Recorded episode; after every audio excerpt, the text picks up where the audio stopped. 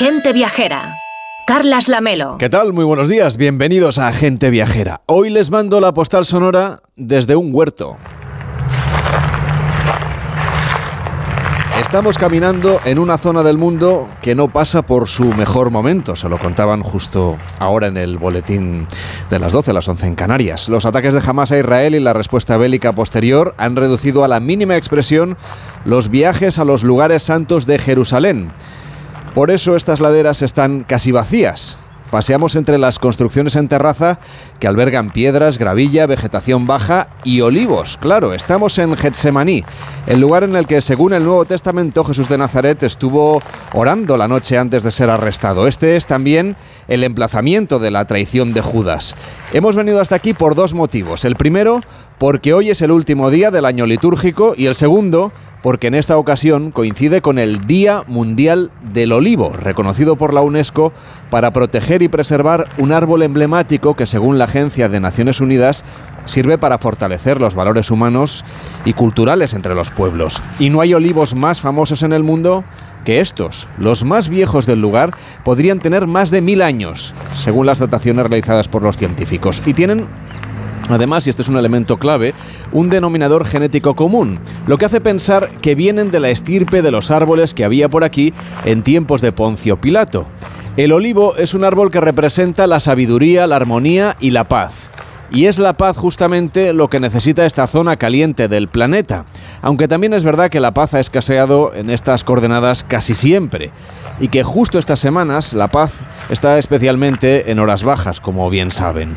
Este, en el lugar en el que estamos, es un sitio muy venerado, es uno de los emplazamientos más sagrados de Tierra Santa. A nuestro alrededor están las iglesias de Getsemaní, la del Pater Noster y la del Dominus Flevit, propiedad de la custodia de Tierra Santa. Tanto templo nos da pista de su importancia. Este no es solo el sitio donde Jesús de Nazaret pasó sus últimas horas en libertad, es también el lugar en el que, según los hechos de los apóstoles, se sitúa la ascensión y donde los soldados romanos de la décima legión acamparon durante el sitio de Jerusalén en el año 70 de nuestra era, cuando la ciudad fue arrasada y su templo, que era judío, judío también destruido. La simiente, seguramente, estos hechos históricos fueron seguramente la, la simiente, decía, del conflicto que todavía hoy perdura. Cerca del acceso a la Gruta del Prendimiento en dominios de la custodia de Tierra Santa, adquiridos por los franciscanos en el siglo XVII, en el huerto de Getsemaní, les mando hoy la postal sonora de gente viajera.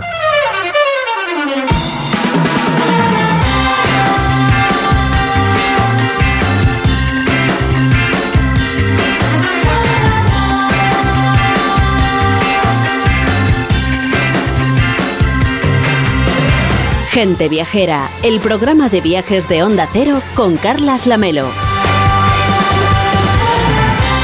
A las 12 y 10, a las 11 y 10 en Canarias y con Víctor Herranza a mi lado. ¿Qué tal? Muy buenos días. Muy buenos días, Lamelo, y con ilusión, ¿eh? Que está ya nevando en el Pirineo. O sea que ya tienes ganas de, de ir a esquiar. Empieza la temporada. Pues habría que ponerse los esquís lo antes posible. Bueno, estos días está Víctor investigando mucho sobre la Navidad.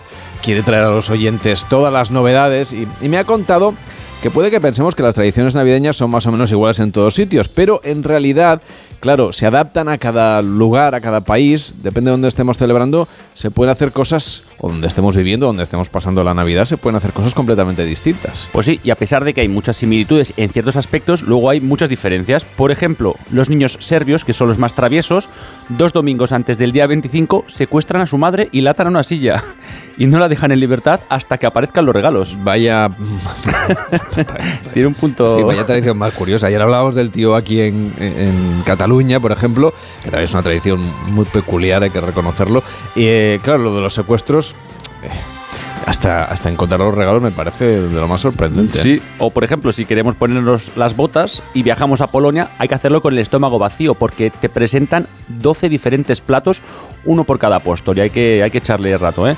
En Holanda también, los Países Bajos, eh, el obispo San Nicolás, que es su Santa Claus, viene de España y desembarca en, en el puerto con una comitiva de ayudantes que son, eh, bueno, destaca entre ellos Pedro el Negro, que viene encargado de regalos, de chuches y de chocolate. Y, bueno, pues también el 13 de diciembre en Hungría, el día de Santa Lu- de, Lucía o de Luca, pues comienzan a hacer una silla y el día de Nochebuena dice la tradición que, que Lucas se subió a esa silla para dar la misa desde la iglesia y ver dónde estaba la bruja. No se sabe muy bien qué pasó con la bruja, pero bueno, a día de hoy es un, es un buen día para buscar novio. Pero el hombre de la Navidad en este programa es Enrique Domínguez Uceta. ¿Qué tal, Enrique? ¿Cómo estás? Muy buenos días. Eh, muy buenos días, Carlas. Es verdad. Pues sí, efectiva. dime, dime. No, te iba a decir que hay tradiciones mm, de lo más singular por todas partes, ¿no? Pues sí, son, son curiosísimas. Ya sabes que además hay, hay ciertas eh, tensiones y tiranteces entre quién trae los regalos, entre Papá Noel, los Reyes y, bueno. Eh, y al final, fíjate que Santa Claus venía desde Turquía. O sea que, que hay costumbres realmente muy curiosas. De las más curiosas, desde luego, la de los Países Bajos, donde efectivamente eh, Santa Claus llega desde España y lleva naranjas, deja naranjas para demostrar que, que realmente viene de tierras meridionales.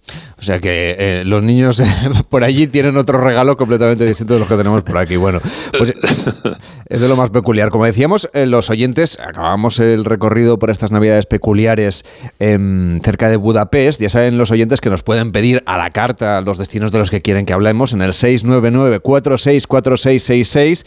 Nos pueden hacer llegar sugerencias. Y, por ejemplo, una, una oyente, Mila de Santander, nos pedía que le propusiéramos un viaje diferente a Budapest justamente se iba a ir del 10 al 15 de diciembre. Hola, buenos días. Eh, soy Mila desde Santander. He participado alguna que otra vez en este tipo eh, de sugerencias. Eh, viajo del 10 al 15 de diciembre a Budapest. Me gustaría saber si hay algún lugar o algo que hacer especial, diferente, que no venga en las guías, que no esté dentro del circuito normal. Algo distinto que ver o hacer en Budapest en esos días. Muchísimas gracias. Soy oyente asidua de vuestro programa y me encanta.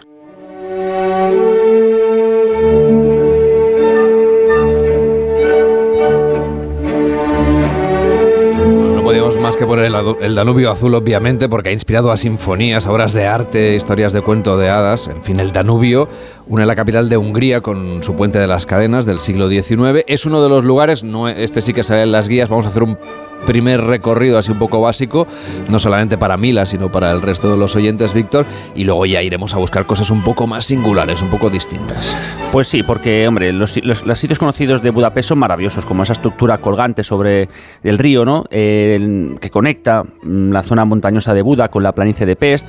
Eh, también es conocido el funicular, que asciende al Cerro del Castillo de la Ciudad Vieja, donde está el Museo de Historia. También la Plaza de la Trinidad, donde se encuentra la iglesia de, Matías del siglo XIII, o las torres del Bastión de los Pescadores, famosos balnearios. Bueno, pues son los rincones más conocidos, pero como bien decía la, la oyente, queremos buscarle pues esos otros rincones alternativos. Pues vamos a darle ideas un poco diferentes para esta escapada a Hungría. Venga, pues al menos vamos a intentarlo, porque hay que decir que Budapest se divide en 23 distritos y es una mezcla de las tres ciudades, ¿no? De Buda, de Pest y de Óbuda.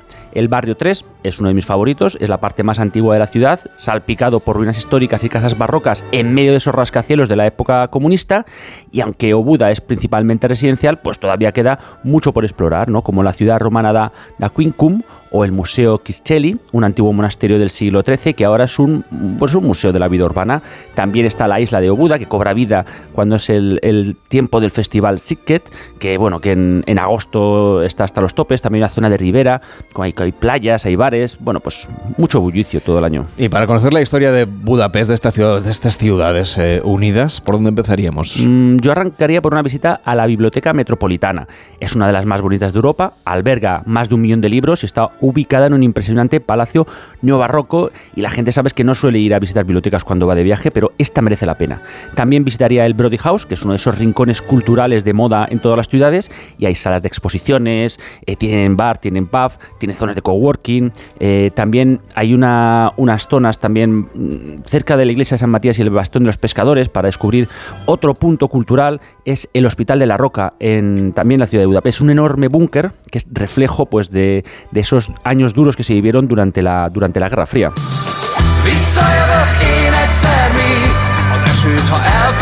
El otro punto que quiere recomendar Víctor Herranza, esta oyente y al resto de los que vayan a viajar a Budapest está bajo tierra. Sí, mira, en la colina Geller, que es uno de los destinos turísticos más populares, bueno, pues aparte de ofrecernos una magnífica panorámica de toda la ciudad, eh, debajo de la colina eh, donde están las fuentes termales que alimentan los baños de alrededor, como son la de Matias o Rakochi o Arpat, pues estas, estas fuentes también desempeñaron un papel importante en la formación de las cuevas de la zona, ¿no? Como la de San Iván, que alberga la capilla de la Orden de San Pablo, también conocida como la iglesia rupestre de San Gellert.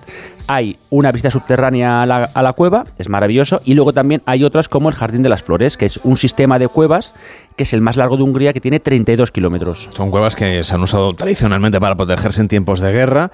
Ahí hay capillas, hay balnearios y también hay bodegas. Sí, como la historia de los vinos espumosos Torley, que se remonta a casi 150 años y producen entre 10 y 12 millones de botellas. Eh, Joseph Torley el, padre de, estos vinos, le acredita el haber establecido una de las marcas más exitosas fuera de la región de Champaña a finales del siglo XIX. Y como curiosidad, son 72 kilómetros de cuevas excavadas en las colinas de Budafok. Por cierto, la piedra caliza extraída de Torley se usó en la construcción del Parlamento húngaro, que una vez terminado en 1904 fue el edificio más grande del mundo. Y uno de los licores más famosos de Hungría, el Unicom, tiene una historia también un poco enredada en el misterio. Víctor, comenzando por la receta que sigue siendo todavía un secreto de una sola familia, de la familia Zuak.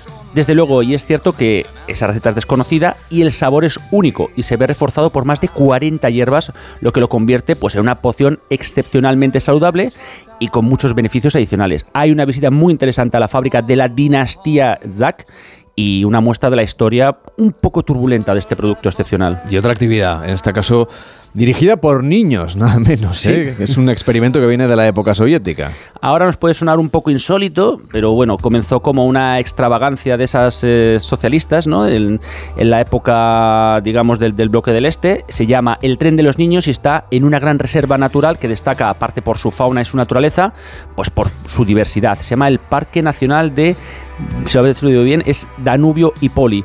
Eh, Hungría, bueno, pues al finalizar la Segunda Guerra Mundial y ser invadida por los rusos, pues fue encuadrada en ese bloque del este y se impregnó de esos movimientos, mm, digamos, ideológicos que desde Moscú pues, provenían, ¿no? Y uno de ellos, pues, era el, denominado la Organización de Pioneros de Vladimir Lenin. Y desde el verano de 1948 los niños han ocupado de la venta, la revisión de los billetes, el control de tráfico, es decir, que ese tren, salvo el maquinista que debe ser adulto, el resto de los que trabajaban dentro del tren eran niños. Sí, hay que decir que eh, me parece que trabajan como un día al mes, una cosa así, y se van turnando. No es explotación infantil. Ahora no, en aquella época no lo sé, pero ahora lo tienen más controlado. Una cosa muy bonita es que puedes disfrutar de unas maravillosas panorámicas de Budapest y si nos bajamos en la cuarta parada y vamos caminando un poquito por el sendero llegaremos a una colina donde está el punto más alto de la ciudad y el mirador de esa magnífica señora que era Isabel de Wittensbach, que era más conocida como la emperatriz eh, Sisi. Y luego además puedes bajar en el telesilla.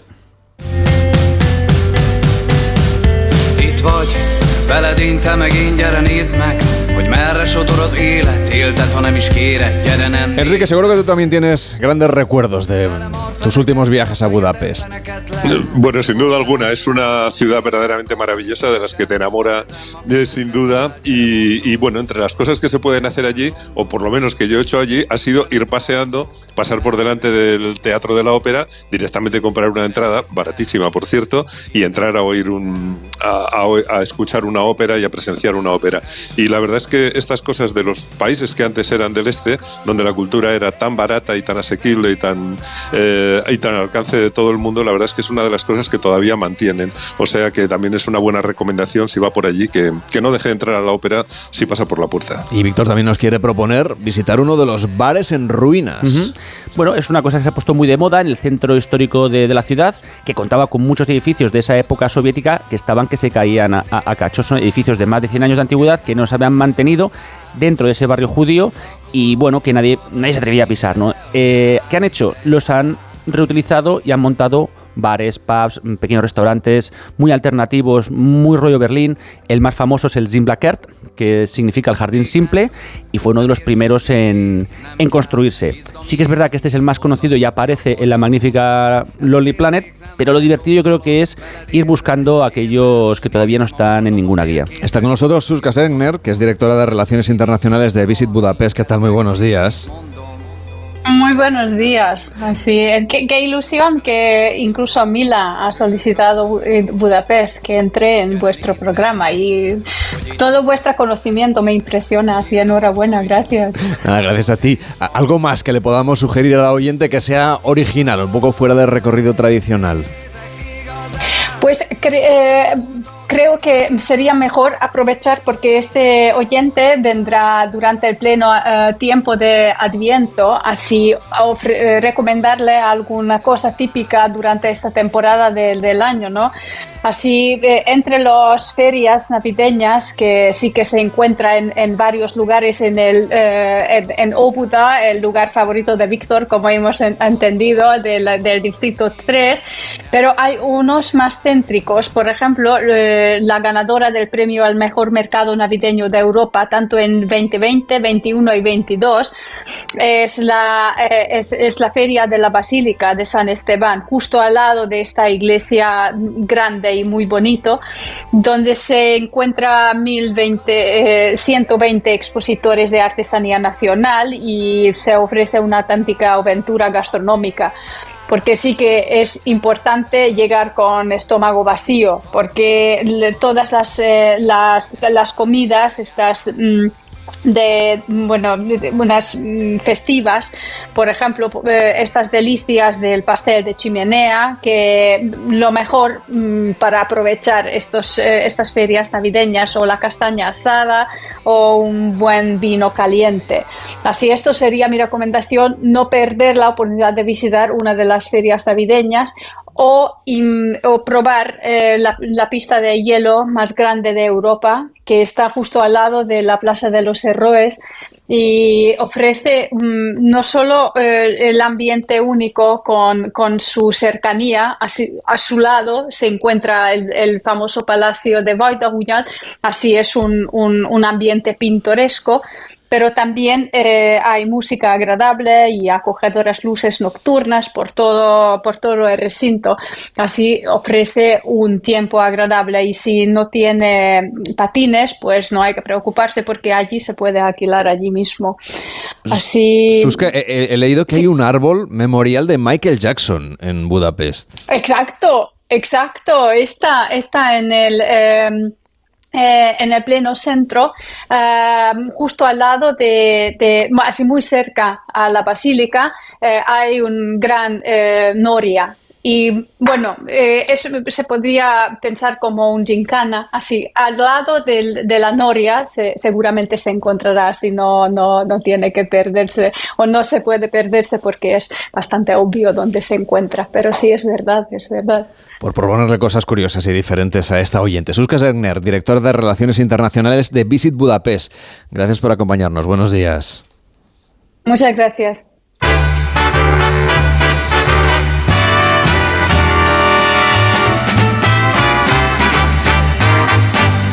Y en este tiempo de mercadillos de Adviento de Navidad en Europa, estamos recorriendo con Enrique Domínguez Uceta los diferentes países y hoy quiere que nos acerquemos a Suiza, que también tiene estupendos mercadillos, aunque en ocasiones quizá no sea la primera opción cuando pensamos en estos recorridos, pero que merece muchísimo la pena. Un buen viaje ahora en diciembre, cuando llegue el puente, pues es una muy buena opción, Enrique.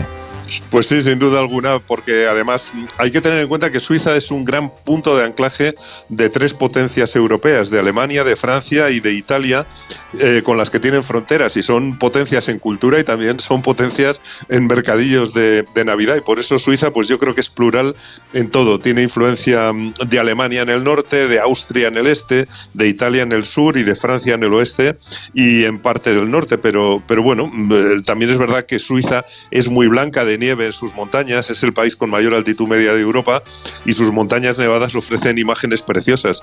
Eh, en cierta medida las podemos homologar con las de Noruega y las de los escenarios de esas postales de invierno que nos encantan. Y además tiene estupendas y lujosas estaciones de esquí en los Alpes, así que podemos decir que es un destino maravilloso para una escapada durante las semanas de Adviento cuando están abiertos eh, sus mercadillos navideños que son muy sofisticados. Por cierto que con esa diversidad de zonas y de paisajes, imagino que lo difícil será elegir y quizá tu recomendación sea pasearse por alguna de las grandes ciudades de Suiza. ¿Por cuál podríamos empezar? Bueno, en Suecia es difícil elegir porque mm, además cada una de las zonas que he mencionado antes tiene su ciudad emblemática. Cerca de Francia está la francófona Ginebra, cerca de Alemania está la germanófona Zurich, aunque la capital, que es Berna, está eh, como a mitad de camino, más centrada en el mapa de Suiza. Y si te parece, Carles, podemos empezar por Berna, eh, que quizá bueno, quizás la menos presumida de las grandes ciudades del país, pero es bastante bonita. Tiene un buen casco histórico que se puede ver a vista de pájaro desde el Rosengarten, que es el gran parque de Berna. En la parte baja hay que ver el Baren Park, que es un parque muy amplio eh, en el que viven varios osos junto al puerto de Nideg, donde, donde viven y donde se pueden ver casi en libertad en el foso ante las murallas de la ciudad, porque ya sabes que los osos son el símbolo de Berna, como lo son también de Berlín y de Madrid. Que por cierto, los osos le gustan a todo el mundo, aunque imagino que a estas alturas del año deben estar hibernando, ¿no?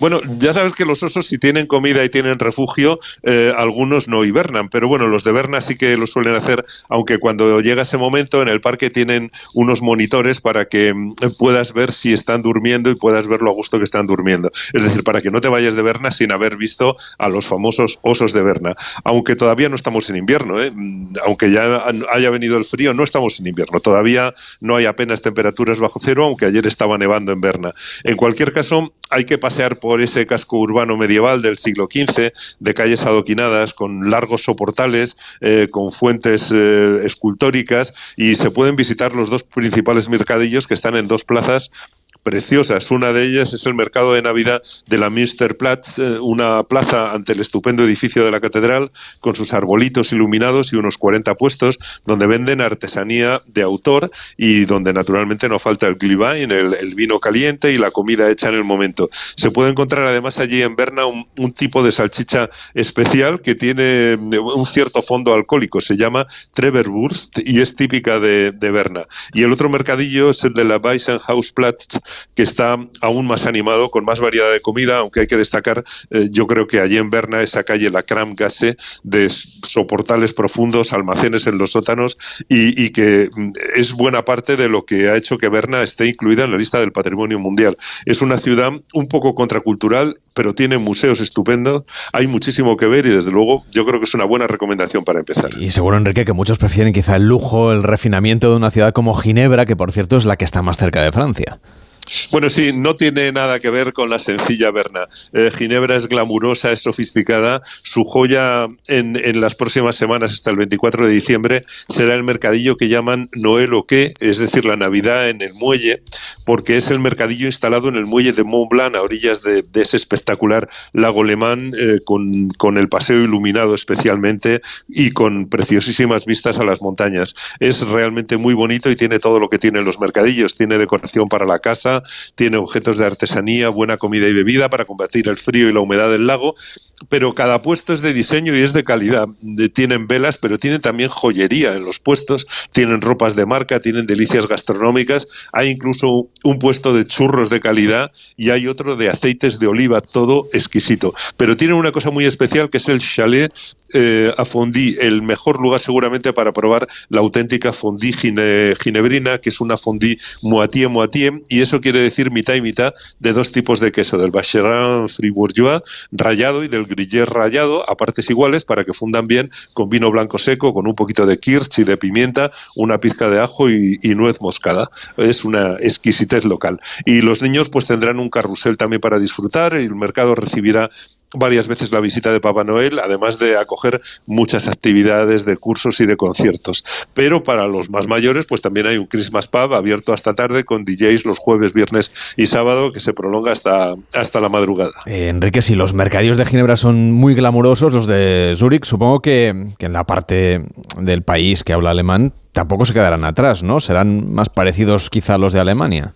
Sí, más parecidos a los de Alemania, pero no tienen desde luego nada que envidiar, porque ambas ciudades, tanto Ginebra como Zurich, eh, comparten el estar asomadas a grandes lagos en los que se puede navegar y se pueden dar paseos en barco, ir a los pueblecitos vecinos. La verdad es que mm, es, es, preciosísimo, incluso en el mes de, de, diciembre. Y Zurich, la verdad es que es una ciudad muy bonita, está al pie de los Alpes, con un eh, valioso casco antiguo, con iluminación navideña, donde han abierto cinco mercados de Navidad incluso cuentan con un tranvía conducido por Papá Noel que encanta a los niños. Te puedes imaginar un, un tranvía en rojo lleno de luces cargado de niños y con Papá Noel al volante, pues es una experiencia bastante especial. Y también tienen uno de los mayores mercadillos interiores de Europa en el vestíbulo de la estación central, donde consiguen encajar 120 puestos y un árbol de Navidad de más de 10 metros de altura y la verdad es que también es muy agradable. El más antiguo de los mercadillos es el del barrio de Niederdorf, en la parte antigua, que tiene también muy bonitos puestos,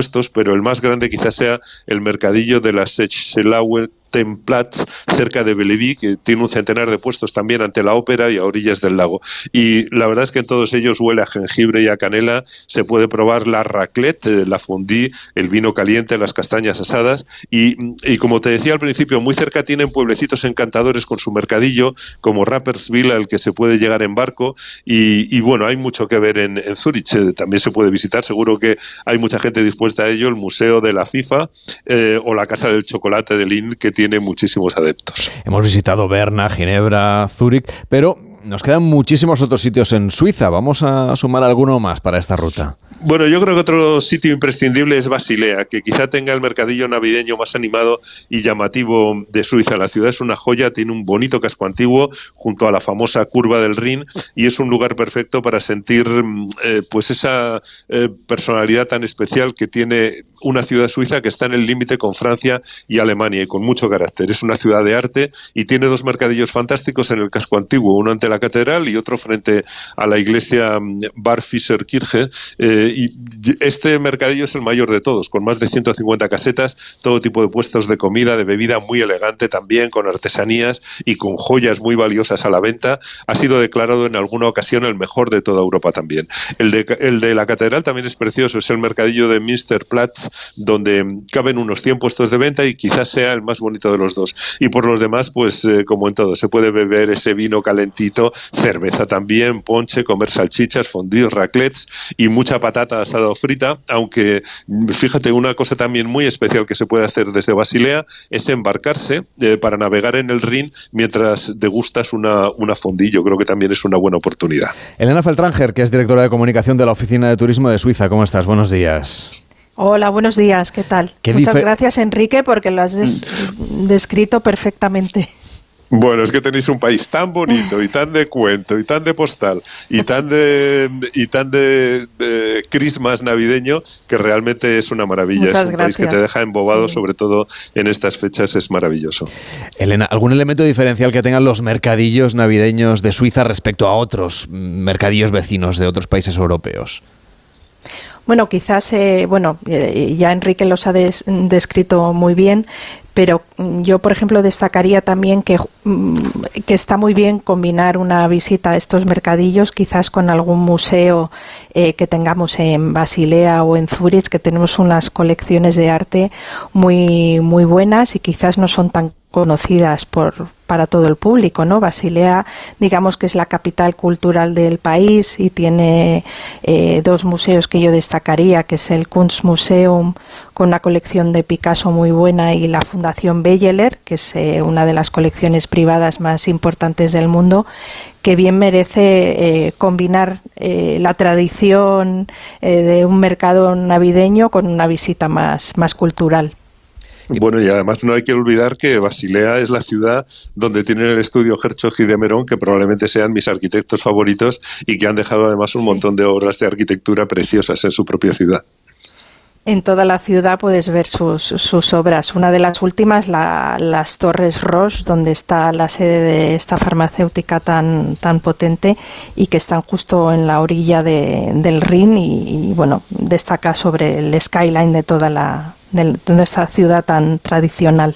Elena, todo esto en cuanto a los mercadillos, pero cuando lleguen ya las fiestas navideñas, ¿cuáles son las tradiciones un poco singulares de Suiza para celebrar estas fechas?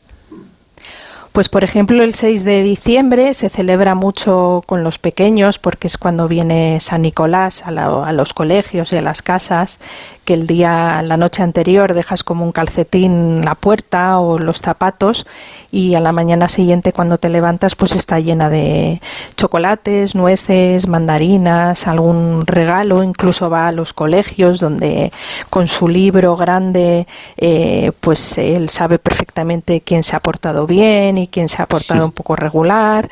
Y bueno es una tradición muy bonita que todos los colegios eh, mantienen eh, porque sigue siendo un día laborable. Y luego así como fiesta típica de Navidad pues es el 24 por la noche que es cuando viene el niño Jesús que te trae los los regalos, se celebra mucho. es, aunque pensemos que es un tópico, pues eh, en muchas de las casas eh, la comida típica por la noche es una fondue de queso, una raclette que invita a todos pues a, compartir con, con, la familia y luego lógicamente el día el día de Navidad que también pues se celebra con el típico pavo asado. Digamos que tampoco hay mucha diferencia con con, otros países. es que somos, todos vecinos al final. Elena Feltranger, directora de comunicación de la Oficina de Turismo de Suiza en nuestro país. Gracias por acompañarnos. Buenos días. Gracias a vosotros.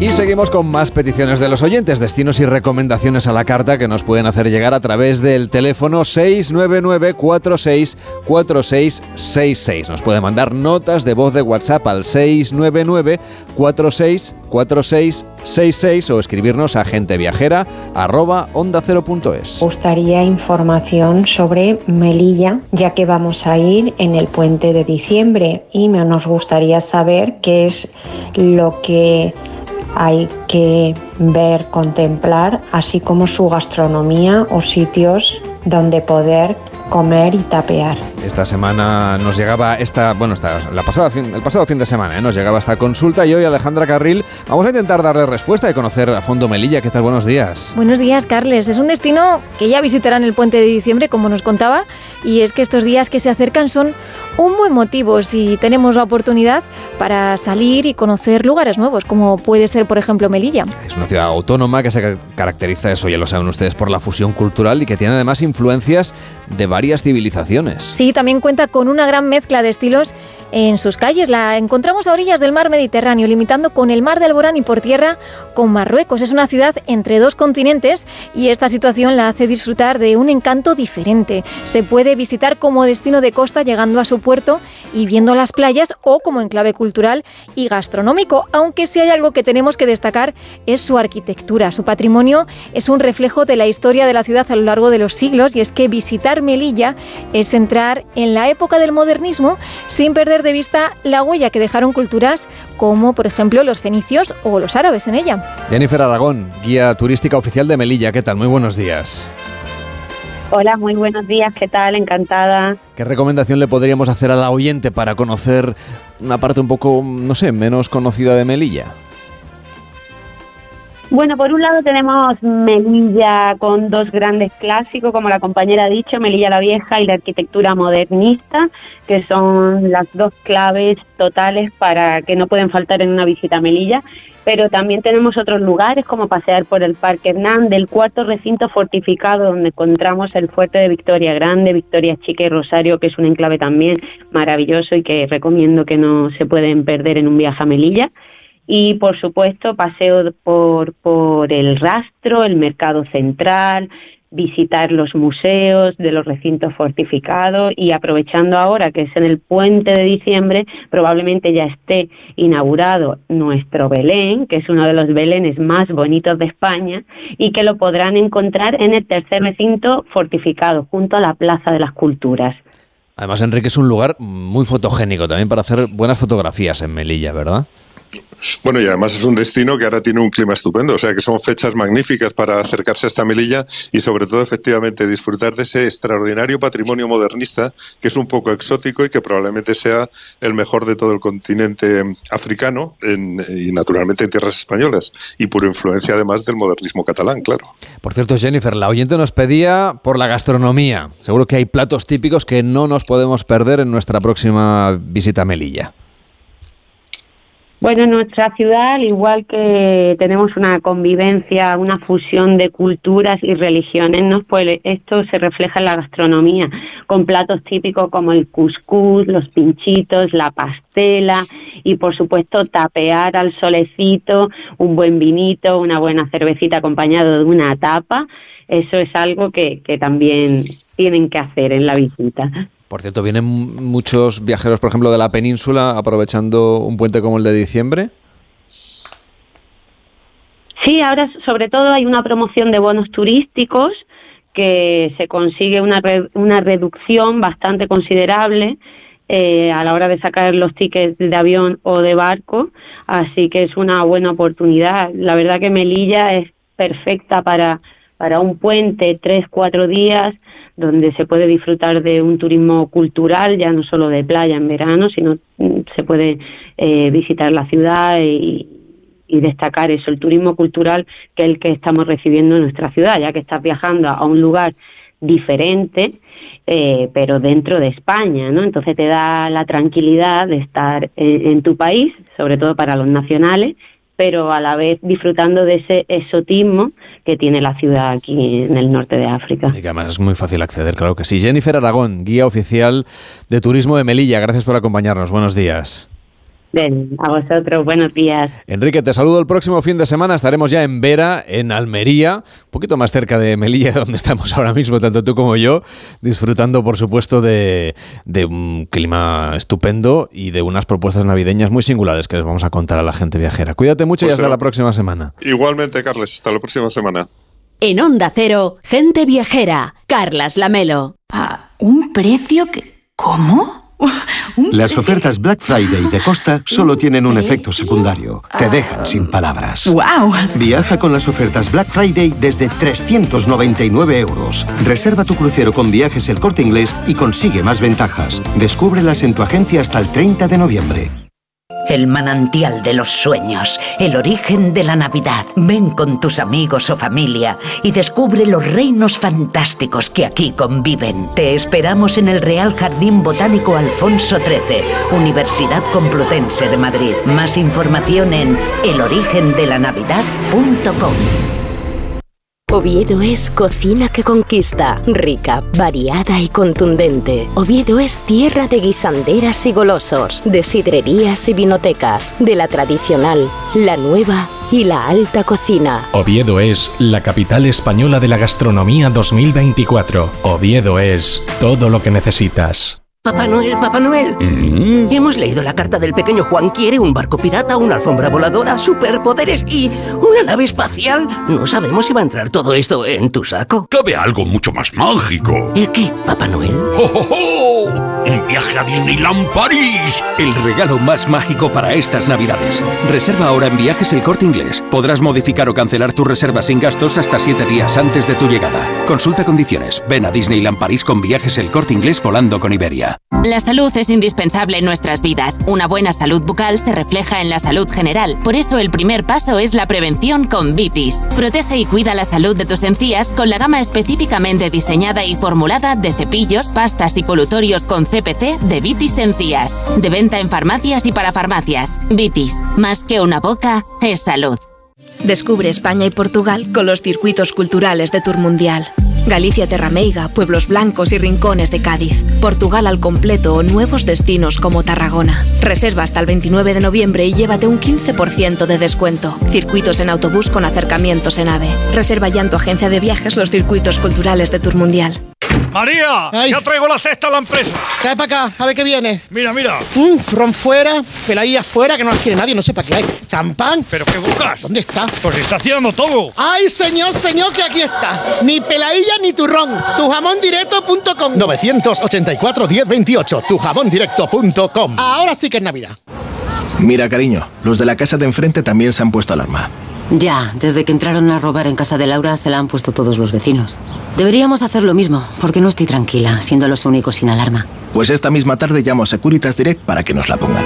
Protege tu hogar frente a robos y ocupaciones con la alarma de Securitas Direct. Y este mes, al instalar tu alarma, te regalamos el servicio botón SOS en tu móvil para que toda tu familia esté protegida ante cualquier emergencia. Llama ahora al 900 272 272. Pablo ha vuelto a suspender. No sé qué hacer. Prueba con The Memory Studio. A Luis le va genial. The Memory contiene vitamina B5 que contribuye al rendimiento intelectual normal y eso lo nota en exámenes. The Memory Studio, de Pharma OTC. En Onda Cero, Gente Viajera, Carlas Lamelo.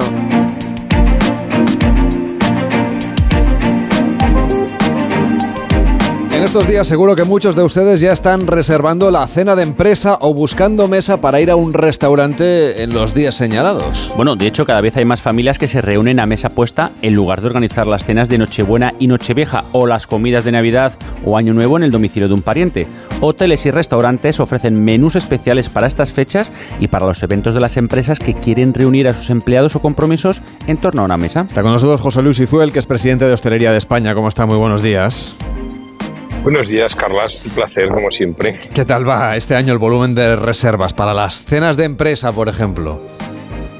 Bueno, pues yo creo que muy bien, ¿no? Muy contentos, esperando un muy buen final de año. En fin, yo creo que lo de quedar a cenar eh, con, los compañeros de empresa, con los amigos, con, con, con, las cuadrillas, pues bueno, se ha instalado y como no puede ser de otra manera, pues eh, esperamos un buen final de año con pocos espacios ya para reservar, especialmente los grupos grandes que no hayan reservado, pues lo van a tener complicado, ¿no? Porque ha habido mucha demanda, se han adelantado mucho las reservas, cada año yo creo que se adelantan un poco más y contentos con este buen final de año que espero que se confirme.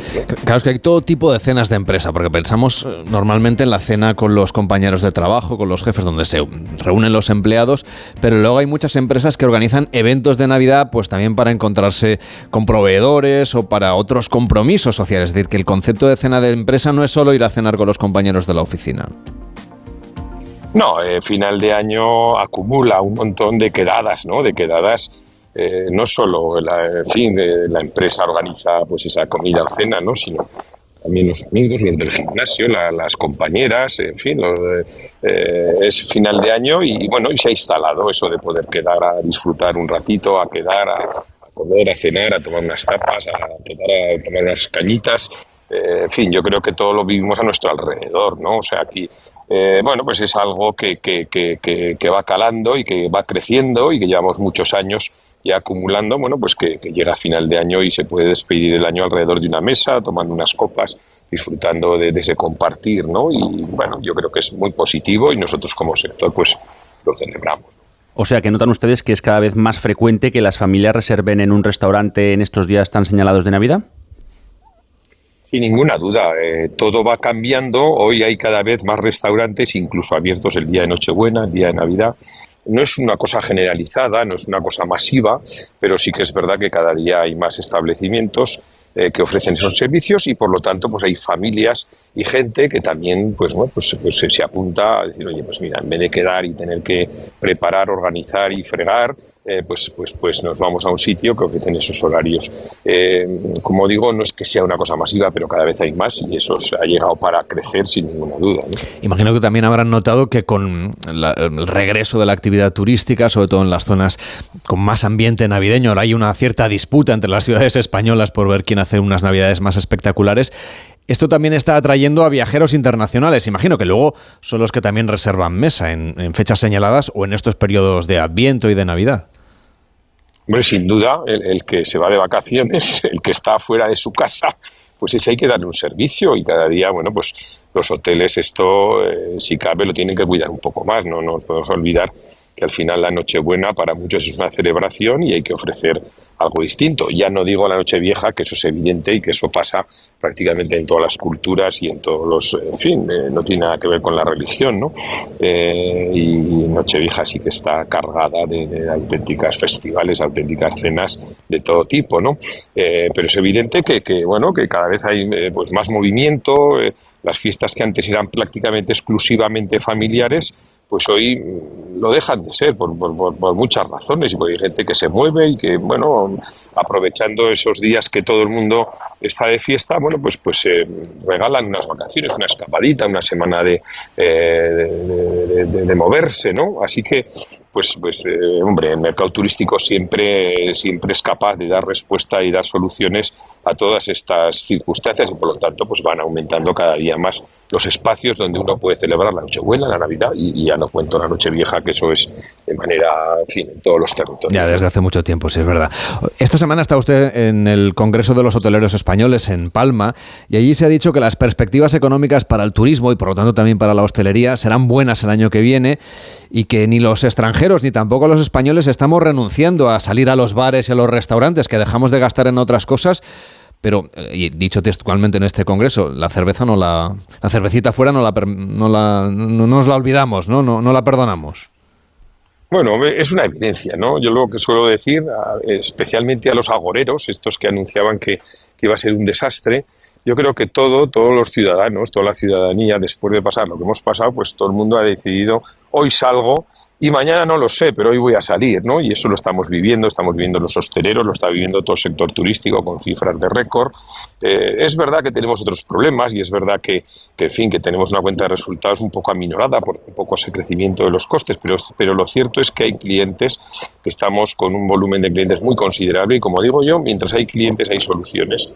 Nos ajustaremos de nuevo el cinturón, nos adaptaremos pero todo apunta que va a haber y va a seguir, eh, en fin, nuestro sector creciendo mucho menos eh, y con otros eh, problemas, pero sí con una cifra de negocios que, que, va a perdurar y por lo tanto esto nos permite, pues si cabe, en fin, como digo yo, mientras hay clientes hay solución. Uno de los problemas que tienen ustedes ahora es la falta de personal en un país con el paro que tenemos. Sorprende que ustedes digan que van a necesitar 100.000 trabajadores más y que les cuesta encontrarlos.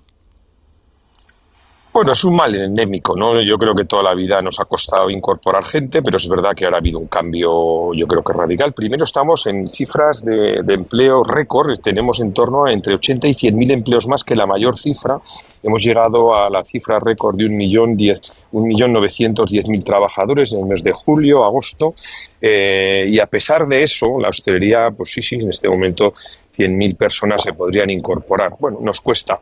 Eh, nos cuesta por, por, por, muchas razones. Una, porque nuestra gran cantera, pues hoy se incorpora mucho más tarde a trabajar, han sido los jóvenes, especialmente en todos los ámbitos turísticos, donde los contratos pues son de temporada, las temporadas, a pesar de que se están alargando, pues evidentemente los chiringuitos de Málaga pues abren solo en verano, cuando la playa está llena y cuando se acaba esa temporada, pues, pues esos puestos dejan de, existir. Y eso hace, eh, bueno, pues que nos cueste, nos cueste incorporar, ¿no? Y, bueno, y tenemos pues un poco, estamos en una cierta eh, tormenta perfecta. Por un lado, la hostelería necesita incorporar entre 40 y 50 mil eh, trabajadores todos los años, llevamos 20 años con un crecimiento, hemos duplicado el empleo en 20 años, estamos en pleno empleo, pero pero necesitamos más gente, pero sobre todo necesitamos gente formada. Y ahí habría que analizar qué ha pasado con la formación, qué está pasando.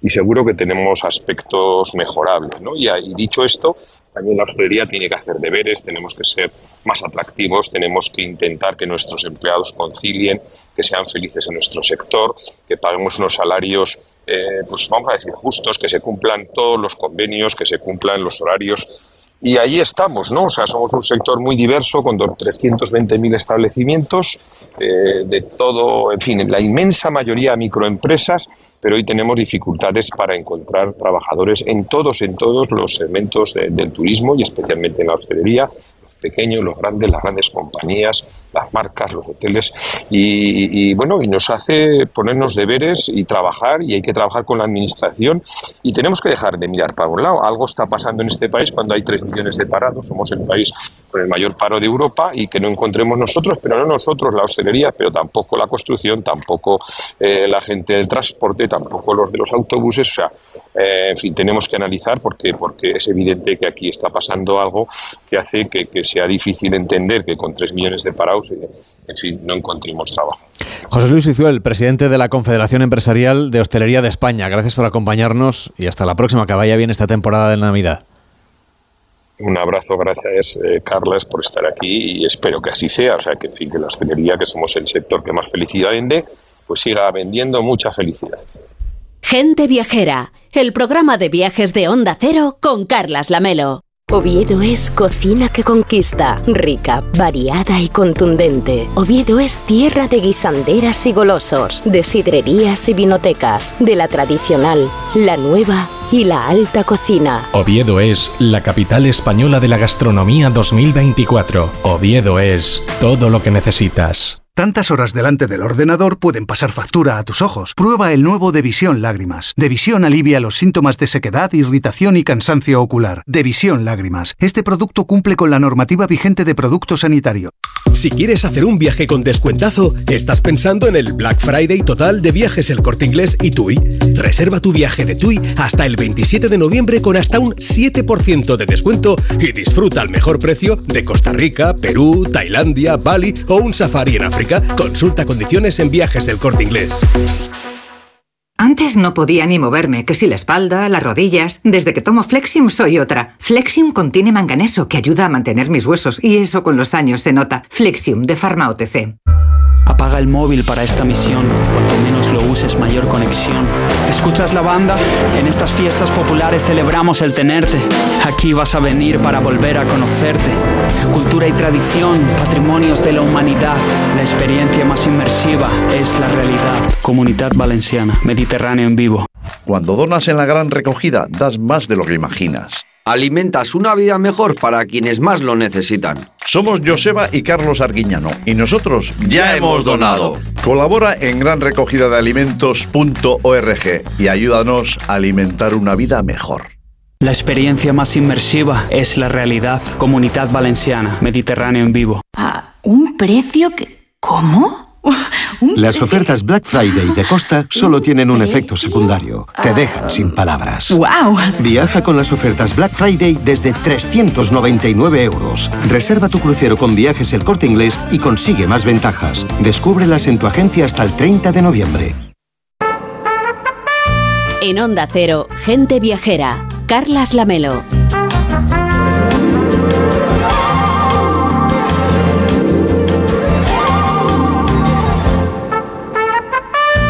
Próximo fin de semana les estaremos saludando en directo desde Vera, desde Almería, en la vigésima edición del Circuito Nacional de Golf de Onda Cero, el campeonato de golf se posiciona entre los grandes circuitos de golf de nuestro país y en este 2024, pues el próximo sábado y el próximo domingo estará gente viajera en directo, también por fin no es lunes, con Jaime Cantizano desde el Valle del Este Golf Resort, estaremos en Vera, en Almería, a ver si aprendemos algo de golf, Víctor, qué buena falta nos hace. Bueno, ya en Mallorca hicimos los primeros golpes. Sí. Ahora simplemente es ir mejorando. Pero ya ha pasado muchas veces, no, he, no he vuelto a tocar un palo. Yo tampoco, la verdad. 699-464666 es el WhatsApp de Gente Viajera para pedirnos destinos a la carta través de notas de voz. 699-464666 y también Gente Viajera arroba onda es. Bueno, hay una una viajera que nos pregunta que le gustaría que le dijéramos qué día hablaron, hablamos de Japón, ¿no? Que querían hacer un viaje allí y que le gustaría pues tener toda la información. Sé que hicimos en agosto, en enero y que me parece que dentro de poco vamos a hablar de Japón. Pues venga, el próximo fin de semana,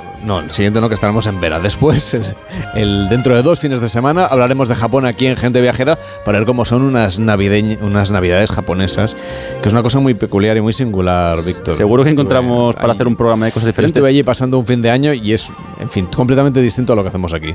Pero bueno, en la siguiente hora vamos a hacer muchas más cosas y visitar varios destinos del mundo. Entre otros, vamos a ir a Islandia, que está muy pendiente de un volcán, con Eric Luen, a quien le damos la bienvenida. ¿Qué tal, Eric? ¿Cómo estás? Buen día, buenos días. Buen día, buenas tardes y bien, recién llegado de Islandia, de hecho. ¿Y vas a estar muchos días por aquí? Una semanita. Una semanita y te vuelves a, a donde, donde vives tú. Sí, a Reykjavik, en la capital, y a ver qué pasa con, con este volcán. ¿Y tú crees que con el volcán se puede interrumpir el tráfico aéreo? La respuesta rápida es no, es muy poco probable, pero después hablamos más. Lo si contamos después de las noticias aquí en Onda Cero, en Gente Viajera. Hasta ahora mismo.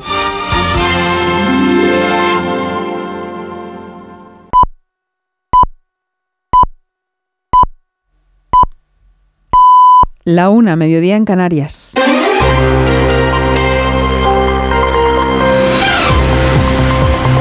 Noticias en Onda Cero. Buenas tardes, volvemos al recinto ferial de IFEMA Madrid a ese encuentro que concentra a esta hora a miles de personas movilizadas por el Partido Socialista para celebrar la constitución del nuevo Ejecutivo Socialista con Pedro Sánchez a la cabeza. Va a ser el presidente del Gobierno quien tome la palabra en los próximos minutos. Ahora está en ese uso de la palabra la presidenta del partido, Cristina Narbona. En IFEMA está nuestro compañero Ignacio Jarillo. Muy buenas tardes. Buenas tardes, saludos. Y Narbona acaba de terminar después de expresar su solidaridad con las casas del pueblo atacadas por los radicales y los violentos de la ultraderecha, ha dicho Narbona. Podrán pintarrajear las paredes y las fachadas de las sedes del PSOE, mientras nosotros, dice Narbona, escribiremos donde cuenta en el boletín oficial del Estado. Por cierto, recado también sobre el tema del problema israelí y Palestina. Todos los pueblos del mundo merecen un planeta habitable, ha dicho Narbona, muy orgullosos de haber oído defender al presidente Sánchez la vida en Palestina y en Israel. Mientras eh, transcurren las imágenes de históricos del PSOE como Rubalcaba o el fundador Pablo Iglesias Pose, a partir de ahora, la presentación a cargo del expresidente Zapatero, Rodríguez Zapatero, aquí en este mitin organizado por el Partido Socialista. Volveremos a ese mitin organizado por el Partido Socialista, como nos acaba de contar Ignacio Jarillo, a partir de las 2 de la tarde. El rey Felipe VI abrirá, por cierto, este miércoles en una sesión plenaria solemne en el Congreso la decimoquinta legislatura con su primer discurso tras la amnistía y los pactos de PSOE con Junts y Esquerra. Estamos a la espera además de escuchar también las palabras del líder popular Núñez Feijóo, que participa esta soleada mañana de domingo en un paseo a esta hora por el centro de Madrid, junto a la presidenta de la comunidad, Isabel Díaz Ayuso. Antes, Feijóo ha hablado para la radio gallega, ha insistido en que su oposición derribará los puentes que levanta Sánchez. Yo que voy a intentar derribar los muros, voy a intentar construir eh, pontes, porque entiendo que España necesita pontes, no necesita muros. E, por supuesto, mm, construir pontes significa hacer una oposición responsable. Ahora ben, eh, ser responsable é descalificar aquello que atenta contra o Estado de Dereito, ser responsable é denunciar eh, calquer tipo de atropello nos dereitos dos ciudadanos que conforman eh, España é ser responsable é decir que este goberno está eh, sometido a un chantaxe permanente por parte do independentismo catalán e moi nomeadamente, insisto, por el señor Puigdemont. Primeras palabras además de Manuel Pradales, después de ser propuesto por la dirección del PNV como candidato al Endacari en sustitución de Íñigo Urcullo. Es un honor que el Euskadi Burbatzar haya pensado en mi persona para que pueda encabezar la candidatura del Partido Nacionalista Vasco, pero eh, es la militancia la que tiene que pronunciarse los próximos meses y por lo tanto eh, a la espera de lo que la militancia del Partido Nacionalista Vasco decida. Breves declaraciones a los medios de comunicación en un acto del partido en el que ha coincidido con el Lehendakari, con quien se ha fundido en un abrazo. Tercer día de tregua en la guerra de Israel y Gaza, donde continúan entrando camiones con ayuda humanitaria desde el paseo de Rafah hacia esa franja de Gaza. El gobierno de Israel ya ha recibido una lista con rehenes retenidos en que previsiblemente van a ser liberados hoy por jamás debido a ese acuerdo entre las partes. Las ONGs que trabajan en la zona están desbordadas, reciben más de 500 heridos al día, como denuncia un cirujano de Médicos Sin Fronteras que está trabajando en esa franja de Gaza. Desde que empezó la guerra hasta ahora he estado trabajando sin parar 24 horas todos los días. Es muy, muy difícil. En las guerras anteriores no había visto este tipo ni esta gravedad de lesiones. Hay casos graves y todas las lesiones incluyen quemaduras. ¿Te imaginas recibir 100 o 200 casos al día, a veces 500 heridos al día? Y el problema ahora es más difícil porque muchos otros hospitales han sido evacuados. Todos los pacientes vienen a nosotros y los pacientes que vemos la mayoría son mujeres y niños.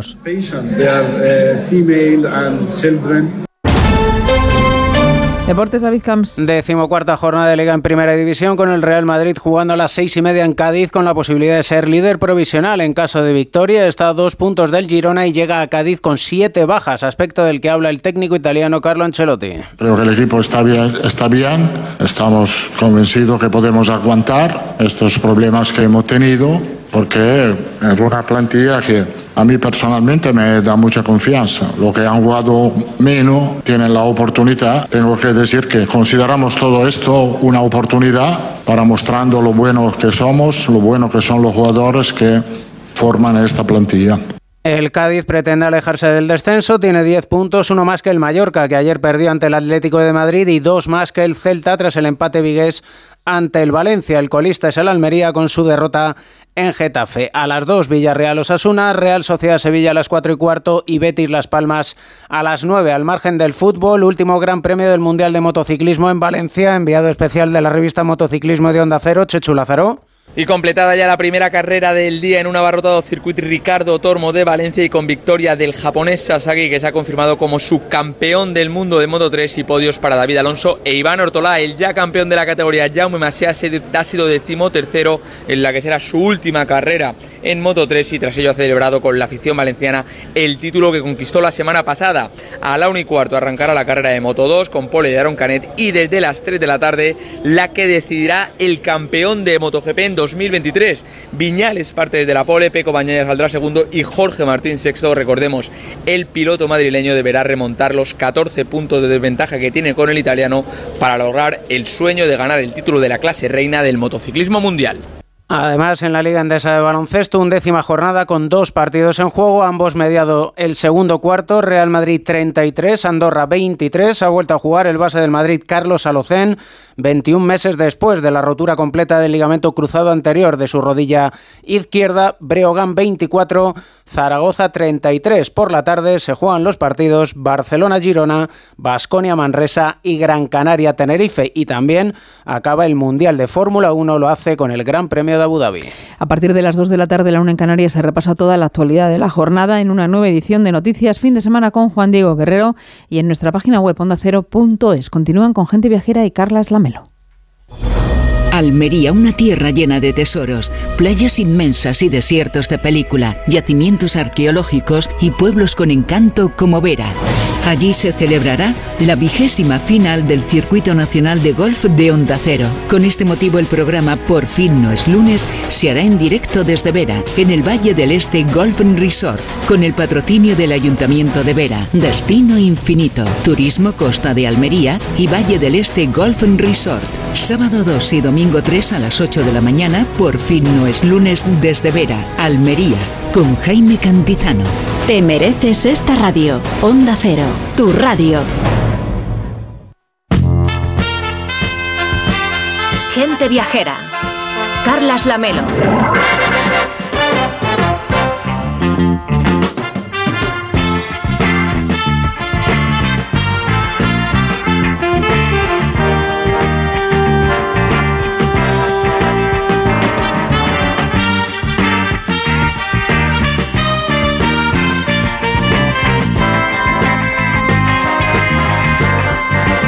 La tarde y ocho minutos, las 12 y 8 en Canarias. Mariano López, ¿cómo estás? Bienvenido.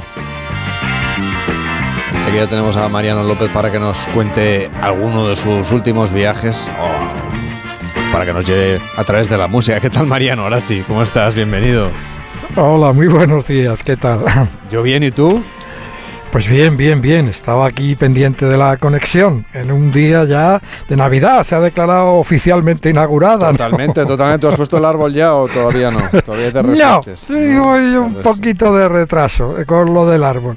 Pero bueno, no, no tardaré. No tardaremos en poner el árbol por aquí. A ver, te voy a hacer una propuesta de Navidad que no vas a poder rechazar, ya te lo digo.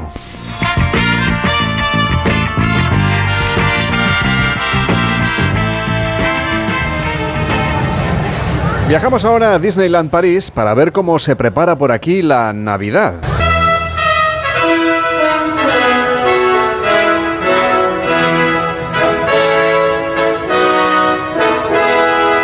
Uno de los momentos estelares es cuando se celebra la mítica Parade, que es como llaman aquí el desfile de personajes Disney, aunque el auténtico espectáculo, la verdad es ver la cara de fascinación de los niños. Y también la de los padres, que conectan con su infancia, por un lado, pero también están contentos, claro, de ver que este viaje hasta aquí, hasta Disneyland París, ha merecido la pena. Sobre nuestras cabezas cae nieve, puntual a su cita independientemente del clima. ¿Cómo es posible? Pues lo hemos preguntado por aquí. Nos dicen que es cosa de la magia Disney. Carmen Yeo, embajadora de Disney París, ¿cómo estás? Muy buenos días. Hola, buenos días. Pues encantada. ¿Y vosotros qué tal? En Disneyland ya hace días que es Navidad, ¿verdad? Aquí la Navidad llega el 11 de noviembre y se queda hasta el 7 de enero este año y, sí la estamos disfrutando como, como siempre con una magia increíble. ¿Cómo es el proceso de transformar el parque del Halloween, que también lo estáis celebrando casi casi hasta ese día y al, de, de un día para otro las calabazas desaparecen y aparece la Navidad? Así es, pues durante unos cuatro o cinco días más o menos, el parque se transforma completamente, desde la vegetación hasta la decoración, los espectáculos, eh, incluso muchísimos eh, de los trajes, por ejemplo, de nuestros cast members. Todo cambia, todo se transforma y, llega la Navidad eh, con muchísima fuerza. Por ejemplo, pues se plantan abetos, que este año además vienen de, un vivero local y, podrán seguir creciendo una vez la Navidad haya terminado. y bueno, tenemos unos equipos increíbles de de, artesanos y de artistas que se encargan de, añadir este toque tan mágico para, para esta temporada tan especial. ¿Y cómo va a ser esta Navidad en concreto, la de este 2023-24? Pues este 2023-24 vamos a vivir una, una, temporada muy especial. Eh, te he oído antes hablar de la Mickey's Dazzling Christmas Parade, de nuestra cabalgata con, con tantísimos personajes eh, preferidos de todo el mundo, de grandes y pequeños, Mickey, Minnie, Daisy, Donald, las princesas Disney, Stitch y muchos otros, eh, rodeados de muchísima magia con bailarines y un montón de efectos especiales de luces, de música, paradas delante del castillo o delante del, del, abeto de Navidad, dependiendo de qué momento del día la vivamos. Y, una música increíble. Además, bueno, eh, me gustaría también eh, felicitar a los, em, a los equipos porque esta cabalgata tan espectacular ganó un Brass Ring Award el año pasado de la IAPA, de la Asociación Internacional de Parques de Atracciones. O sea que es de verdad una de las, de las cosas más bonitas que, que podemos ofrecer esta temporada. Y luego, obviamente, pues hay para todos los gustos. Eh, para los más golosos hay un montón de, dulces eh, deliciosos que se preparan también en, nuestros parques encuentros con los personajes Disney, encuentro con Papá Noel hasta el 25 de, diciembre, obviamente, porque está muy ocupado. Eh, y, bueno, tantísimas, Muchísimas novedades. Oye, ¿algún consejo que nos puedas dar para seguir esta cabalgata, esta parade, que es seguramente el momento más esperado de cada uno de los días que uno pasa en el parque? A ver, yo... Eh, aconsejo verla a, las dos, las dos veces, porque tiene, tiene lugar dos veces al día, una de día y una de noche. Entonces, yo aconsejo verla eh, a los dos momentos. Entonces, la de día, yo iría a verla a la zona delante del Castillo de la Bella Durmiente, porque así podemos ver la sorpresa, porque la, la cabalgata se para y entonces todo un espectáculo que no nos esperamos eh, tiene lugar también. Entonces yo eh, me encantaría que, la gente pudiera disfrutarlo, este momento tan especial delante del Castillo de la Vía Durmiente. Y luego por la noche que se vayan hacia Town Square, al inicio de Main Street USA, la zona eh, que vemos nada más entramos en el parque Disneyland. Aquí donde está el gran abeto, que además mide, como dato curioso, 25 metros de alto, podemos, podemos disfrutar de la iluminación de, este árbol, pero es una iluminación muy especial porque es que es Mickey el que le ilumina. Madre mía. Entonces eso ahí sí que los niños deben alucinar, ¿no? Es un momento precioso y bueno, obviamente con la música tan bonita, la nieve, es que es entrañable, de verdad es uno de los momentos más mágicos del año. ¿Viajamos mucho los españoles a Disneyland París por Navidad? Sí, nos encanta, nos encanta. Yo la primera, antes de ser cast member, yo ya vine con mi familia y creo que fue uno de los momentos en los que me enamoré del parque y lo que me hizo de verdad eh, querer formar parte de la magia desde dentro. Eh, me encanta pasearme por los parques y escuchar español. Es que es una delicia y ver las caras de, emoción de todo el mundo. Claro, Carmen, es que han pasado ya 30 años, este año ha sido el del 30 aniversario del parque, con lo cual es posible que haya padres que estén llevando a sus hijos a Disneyland París y que a lo mejor fueran de los primeros visitantes del parque cuando abrió en los 90, ¿no? Así es, así es. Ya, bueno, es, mi generación. Tenemos ahora todos entre 30 y 35 y, y, muchos, pues obviamente ya vienen con sus familias y los aquí vienen con, con, amigos. Aquí para todos los gustos. Así que, desde luego, siempre, siempre es un momento, un momento inolvidable. Ese aniversario del Parque Disney ha coincidido también con el 100 aniversario de Disney, de, digamos, de, la, de toda la Major. ¿Cómo va a ser el colofón de la fiesta de este año? Bueno, pues eh, nosotros aquí en Disneyland París celebramos el día 16 de, octubre de 2023, que fue el día de la, del 100 aniversario de The Walt Disney Company, un momento muy especial obviamente en el que pues rememoramos 100 años de, magia, de sueños hechos realidad, de innovación también, es una mirada hacia, hacia el pasado, hacia el legado ah, iniciado por Walt Disney, pero también hacia el futuro, hacia todo lo que nos espera. Eh, eh, nos espera el año que viene una, un programa lleno de colores con Disney Symphony of Colors y también la reapertura del Disneyland Hotel en enero. Pues venga, de esas dos cosas quería hablar yo contigo justamente. Ah, pues mira, te he leído la mente. Porque acabadas las navidades, al día siguiente casi de que pasen los Reyes Magos aquí en España, siguen las novedades porque ese desfile de luz que fue tan icónico en el nacimiento de Disneyland París se va a convertir en un espectáculo de drones que se va a poder ver, creo, a partir del día 8 de enero, ¿no? Así es, tienes razón. A partir del 8 de enero empezamos nuestro programa de experiencias Disney Symphony of Colors y con esto llegan pues momentos eh, nuevos, pero también eh, momentos en los que miramos al pasado, como decías tú, a la Main Street Electrical Parade que tuvo lugar aquí en Disneyland París entre 1992 en la apertura y hasta el año 2003, con lo cual todas las personas que pudieron venir eh, en esos años podrán viajar al pasado, pero con un toque eh, innovador y, bueno, espectacular gracias a los drones. Eh, será una cabalgata en el cielo.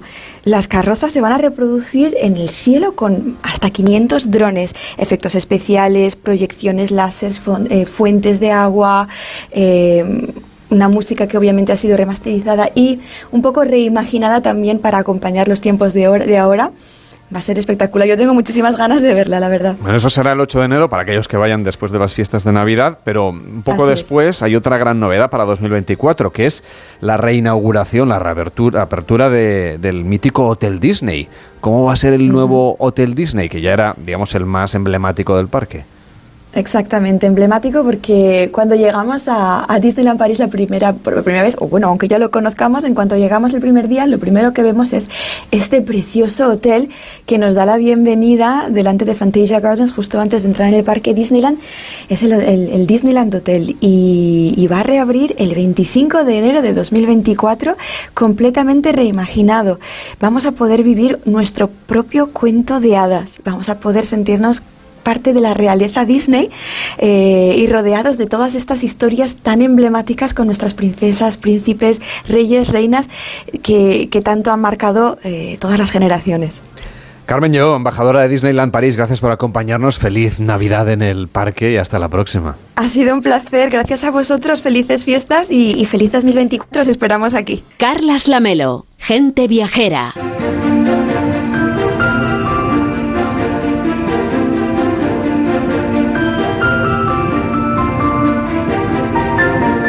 Te decía Mariano que te iba a gustar la propuesta porque además hace muy pocas semanas que estuvimos aquí hablando de otro parque, en este caso en California, contigo.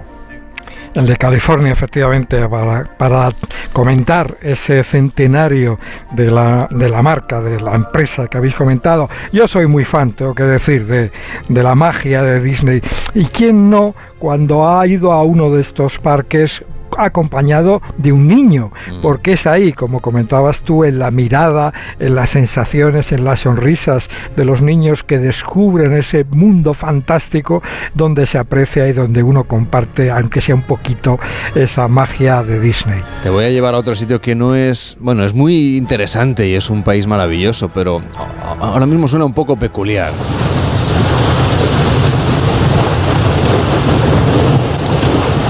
Porque así es como sonaría un volcán islandés, como suena un volcán islandés en erupción. Llevamos días pendientes de lo que pueda suceder en este país, al norte del Océano Atlántico. Parecía que la erupción era inminente. Se van sucediendo los, los días, también los enjambres sísmicos, pero el número de temblores, desde que se evacuó el suroeste del país, ha ido decayendo día tras día. Hoy lo recogen varios diarios, por ejemplo, eh, en La Vanguardia lo cuentan, ¿no? Ahí explican que la ciudad de Grindavik donde se obligó a la evacuación de sus vecinos, pues aún mantiene vetado el acceso al municipio, pero bueno, no, sabemos qué es lo que puede pasar. Con el tema de los volcanes siempre es complicado, por eso hemos aprovechado que estaba por aquí, por España, Eric Luen, que es un periodista que vive en Islandia, que acaba de publicar un libro sobre viajes de, de este país, que de momento solo está editado en catalán, pero que yo creo que por poco tiempo, porque el libro está fenomenal, conviene leerlo, se llama Islandia Lilla del en catalán, no sé si lo traducirías igual, Eric. Sí, creo que sí, Islandia la isla del viento. Pues es un, es un país eh, realmente fascinante y tú me contabas que, bueno, no está claro qué es lo que va a pasar en las próximas horas, que sí que se ha notado que ha bajado la intensidad, pero que ahí ya están preparados para lo que pueda suceder. Sí, ha habido un par de terremotos que han llegado a la magnitud 3 en las últimas 48 horas en la zona de Grindavik pero cuando hablamos de inminente en tiempo geológico, digamos que en, términos volcánicos no hay mucha diferencia entre un día, un año o 20, con lo cual para nosotros sí, pero sabemos que hay una acumulación de magma en la zona de, la península de Reykjanes, muy cerquita de la Laguna Azul, la gran, la gran atracción turística de la zona y de Grindavik, y hay que esperar. Tú, Eric, eres periodista, pero allí trabajas también como guía de viajes. Sí, exacto, de guía turístico, me saqué el carnet de conducir autobuses, aprendí a conducir autobuses en medio de tormentas y de la nieve y, y llevo pasajeros, eh, normalmente grupos pequeñitos y normalmente eh, en inglés, pero bueno, hago, hago un poco de todo, pero sí que es eh, un trabajo muy bonito, la verdad. Y cuando llegas aquí otra vez, porque claro, la vida en, en Islandia es completamente distinta, hay mucha menos gente, y vuelves de nuevo a Barcelona, que es tu ciudad, y, y te encuentras otra vez con el tráfico, la gente. Además, has venido como ¿no? en época de Black Friday, de pre- Sí que es compras prenavideñas, está esto imposible de transitar. Hay que pensar que en los barrios residen- residenciales en, en Reykjavik, más allá del centro, que hay un poco más de animación por el turismo, es raro cruzarte con una persona caminando por la calle. Porque además, con el tiempo que hace, normalmente la gente se desplaza en coche, con lo cual te acostumbras a una tranquilidad, a una distancia, a un espacio personal. El gran cambio que yo noté, yo me crié en Barcelona, en, en Gracia, así que un barrio con mucha densidad de población, con lo cual estaba acostumbrado. Pero los 19 meses que pasé durante la pandemia me cambiaron esta percepción. Y cuando volví de Reykjavik, pasé 19 meses sin visitar a, a- a mi familia aquí en Barcelona, y cuando volví fue el gran shock de todo el volumen de gente, todas las trayectorias, el tráfico, las bocinas y, la verdad es que mi casa ya, o el nido, digamos, que es donde nací, ya me suena un poco extraño, digamos. Mariano, contigo hemos hablado otras veces de Islandia, sobre todo de las auroras boreales, ¿verdad? Sí, bueno, efectivamente, un lujo eh, poder disfrutarlas. Imagino que el periodista que tienes eh, contigo eh, está acostumbrado, si es que uno se puede acostumbrar a ver ese baile en el cielo tan, tan maravilloso. Ahora imagino también que cuál sería la mejor época que nos recomienda para ver auroras boreales en Islandia. Mira, es una gran pregunta y una muy habitual y la respuesta nos suele gustar mucho a los viajeros. Y es que las auroras se ven de finales de agosto a mediados de abril por el tema de la luz. ¿De acuerdo? En verano, finales de primavera-verano, y tenemos demasiada luz. Con lo cual puede haber actividad que llegue el viento solar del sol, está allí, pero no lo podemos ver. A partir de aquí, claro, estoy hablando de muchos meses, de finales de agosto a mediados de abril. No hay un mejor mes. Yo he trabajado como guía de auroras boreales durante siete años, siete temporadas. Hay meses que el tiempo es más cambiante, puede hacer mejor tiempo en septiembre que en enero. Pero en enero si vas y te hace el viento de norte que te deja los cielos limpios con muchísimo frío y estás allí durante tres, cuatro días, las puedes, la puedes ver cada día. Por eso yo no- nunca quiero decir, "Eh, sí, en, en septiembre o en octubre, perfecto. ¿no? Porque en octubre, si llegas y te hace nube durante mm, tres, cuatro o cinco días que estás allí, no la ves. Con lo cual hay que aceptar que es un poco una lotería, un extra. Es uno de los mejores lugares del mundo para ver las auroras, pero no las hay cada noche. Y después hay que contar que estamos en zonas muy cerca al círculo polar, con lo cual el tiempo no es tan predecible como aquí. Entonces, Eric, ¿qué haces cuando un grupo que viene a ver auroras boreales y hay nubes y no lo va a poder ver? ¿A dónde le llevas o qué, le ofreces a cambio? No, las, normalmente la- las, las empresas ahí lo que ha- hacen es cancelar si hace muy mal tiempo, si sabemos 100% que no veremos, no vamos, y si vamos y no vemos, la inmensa mayoría de, de compañías tienen la política de, reser- de poder reservar hasta que las veas. Pero claro, ya están allí muchas veces, ¿no? O sea, no es, no es solamente el hecho de que eh, reserven la excursión, sino que a lo mejor el vuelo ya lo han disfrutado y ya están justamente en el país, ¿o no? Sí, exacto. O sea, eso, eso es- vas allí un poco a la expectativa. A ver qué pasa. Pero la cuestión es ir el primer día que puedas ir, ir a intentarlo y después no cansarse, no cansarse, no cansarse. Porque es, viajar a Islandia es muy cansado. Porque tienes la, la excursión de día y después auroras boreales. Y si no lo ves la primera noche, puede ser un viaje muy cansado. También te puede pasar que llegas a la ciudad, miras para arriba y de repente una, una gran aurora boreal. ¿Y cuál es la ruta que recomendarías tú para un primer viaje a Islandia? Si es en verano y con coche de alquiler, dar la vuelta a la isla es una muy buena opción a través de la carretera número uno, la Ring Road. la carretera Que es lo que hacen la mayoría. Sí, de viajeros cuando van, claro. La carretera del Anillo y después hay que pensar que hay muchas rutas de irse a los fiordos aquí arriba, a un pueblecito de aquí, es decir, a partir de la carretera número uno del Anillo, vas, eh, si tienes tiempo, vas visitando más o menos, pero, la estructura central es, la carretera esta, que yo recomiendo en, en verano. En invierno yo recomiendo más quedarse en la zona de la capital y hacer tours de día y si uno no está muy habituado a conducir en, sobre hielo o sobre nieve, ir con eh, viajes organizados. Eh, y a partir de aquí pues se podrían visitar las penínsulas de Reykjanes, donde está habiendo toda esta actividad volcánica, la de Snæfellsnes es preciosa, el- el- la, la ruta principal es la el Círculo Dorado, la ruta sur. Vaya, eh, Islandia, eh, la verdad es que no, no hay regiones que digas, no, no vayas allí porque no, vale, no merece la pena. Y lo de aprender a conducir en estas condiciones, ¿cómo Es ha sido el proceso? Muy divertido para mí. La, la verdad es que te, te tiene que gustar porque si no lo, lo pasas muy mal. Pero yo me lo he pasado muy bien. Eh, de hecho, me saqué el carnet de conducir coche normal en, en Islandia. O sea, no tenías antes de ir, no tenías permiso de conducir, vale. No, porque viviendo en Barcelona tampoco tenía mucho sentido, era más un problema para mí. Eh, y me lo saqué allí. Y al cabo de un año digo, voy a probar a ver qué pasa con el de, de autobuses. El primer día un miedo terrible y después ya le coges. No, no, no es tan difícil. Lo que, lo que es más am, challenging, digamos, eh, más difícil sería cuando hay las tormentas y todo el vehículo se te mueve de un lado a otro de la carretera, pero hay técnicas para surfear el viento y a mí me gusta. Si no te gusta, lo pasarías demasiado mal y, por eso no, no, no estaría trabajando de esto. Tú, Mariano, sí que has conducido por ahí.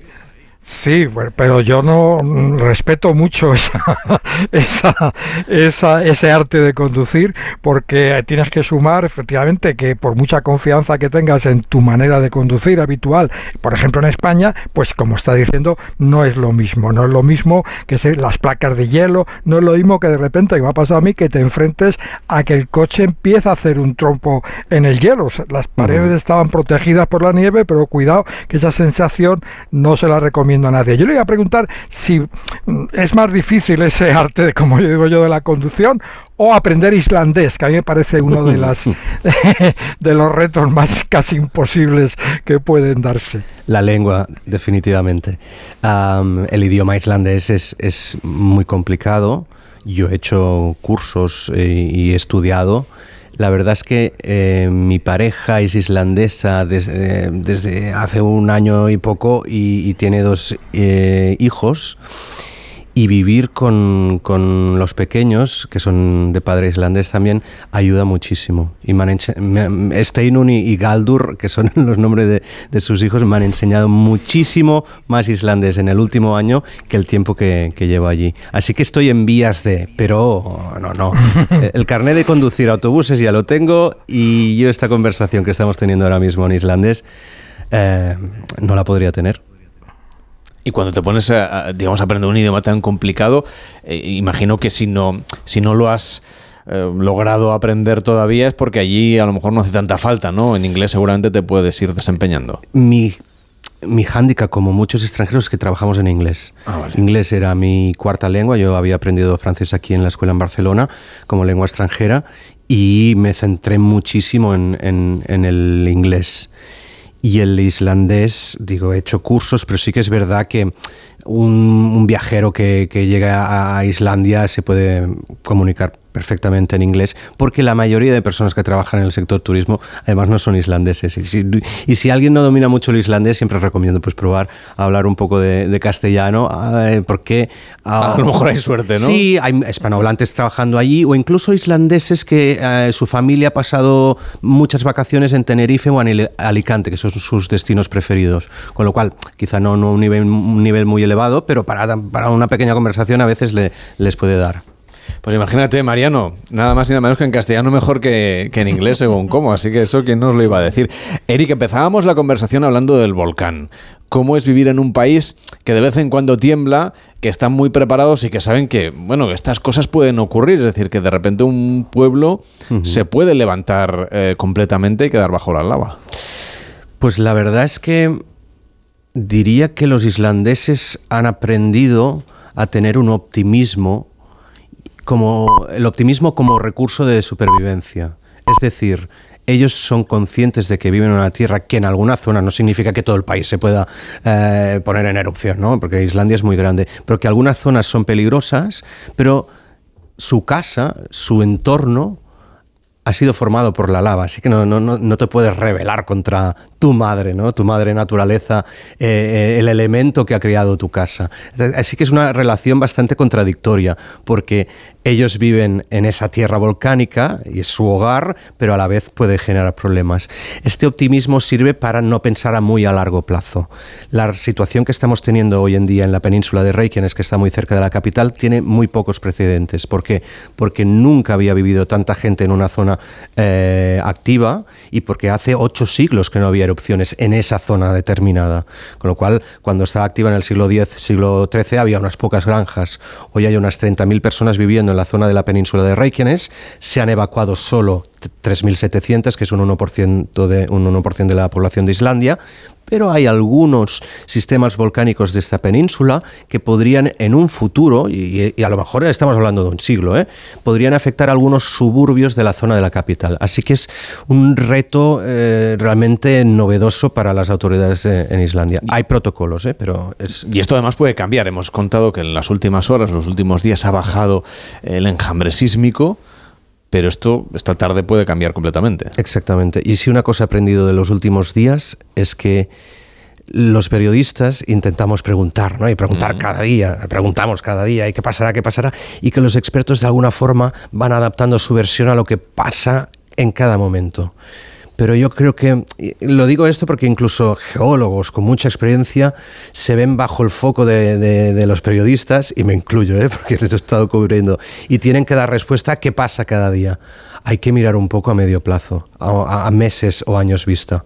Se está acumulando el magma, se puede frenar en cualquier momento, puede estar tranquilo durante dos semanas y volver a activarse puede pasar ahora, puede pasar de aquí a un año, puede pasar de aquí 20. Y eso hay que pensar que la gente que vive allí se ha evacuado la zona, es realmente un gran dilema, volver o no volver. Eh, nos contabas que incluso cuando empieza una eventual erupción, todos recordamos aquella del 2010 que llegó, no sé, dejó a Europa sin vuelos durante semanas que tampoco podemos saber si eso puede volver a ocurrir, aunque ya esté saliendo el magma, aunque ya se haya producido una erupción. Primero, la, erupción del 2010 del volcán Eyjafjallajökull era muy explosiva. lo dices? Yo era incapaz de, decirlo.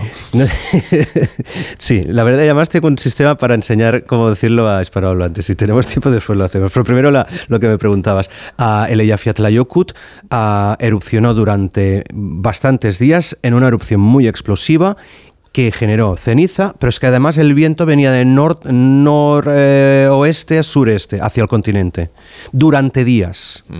Al, al, año siguiente hubo el Green Spot, 2011. La mayoría de oyentes seguramente no se acuerdan, porque no salió en la prensa internacional, pero produjo más ceniza que el Eyjafjallajökull. ¿Por qué no nos enteramos? ¿Por qué no tuvo afectación en el tráfico aéreo internacional? Porque el viento era circular se quedaba allí. Como un remolino, imagínense un remolino cerca de la costa sur de Islandia, dando vueltas, dando vueltas, y la ceniza se quedó en esa zona. Al tener el viento constante de norte durante días y días, la nube subió mucho y se dirigió directamente hacia el continente. Con eso hay que tener en cuenta que no se puede prever cuando un volcán tendrá afectaciones. Pero dicho esto, las erupciones que esperamos en Reykjanes no son explosivas en general, a no ser que entren en contacto con el agua o que sean subacuáticas. Y ahí podría generar ceniza cerca del aeropuerto, pero incluso en ese caso iremos hora a hora. Si el viento sopla hacia el aeropuerto, se cierra.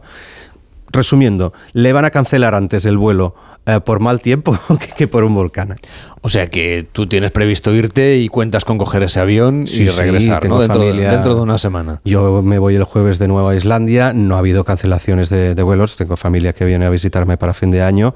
Eh, no es para dar una versión optimista, es, es la realidad. Es que me contabas que hay gente que ha cancelado su viaje a Islandia. Sí, porque que no hay motivo se han dado algunas versiones apocalípticas, digamos, de, es una zona muy concreta y está acordonada, no se puede entrar, pero en, la isla, digamos, es inmensamente grande. Es como si en España hubiera un pequeño pueblo de 3.000 habitantes que no se puede entrar y vamos a cancelar eh, viajes a España porque hay una zona que hay peligro de... De lo que sea. Sí, En fin.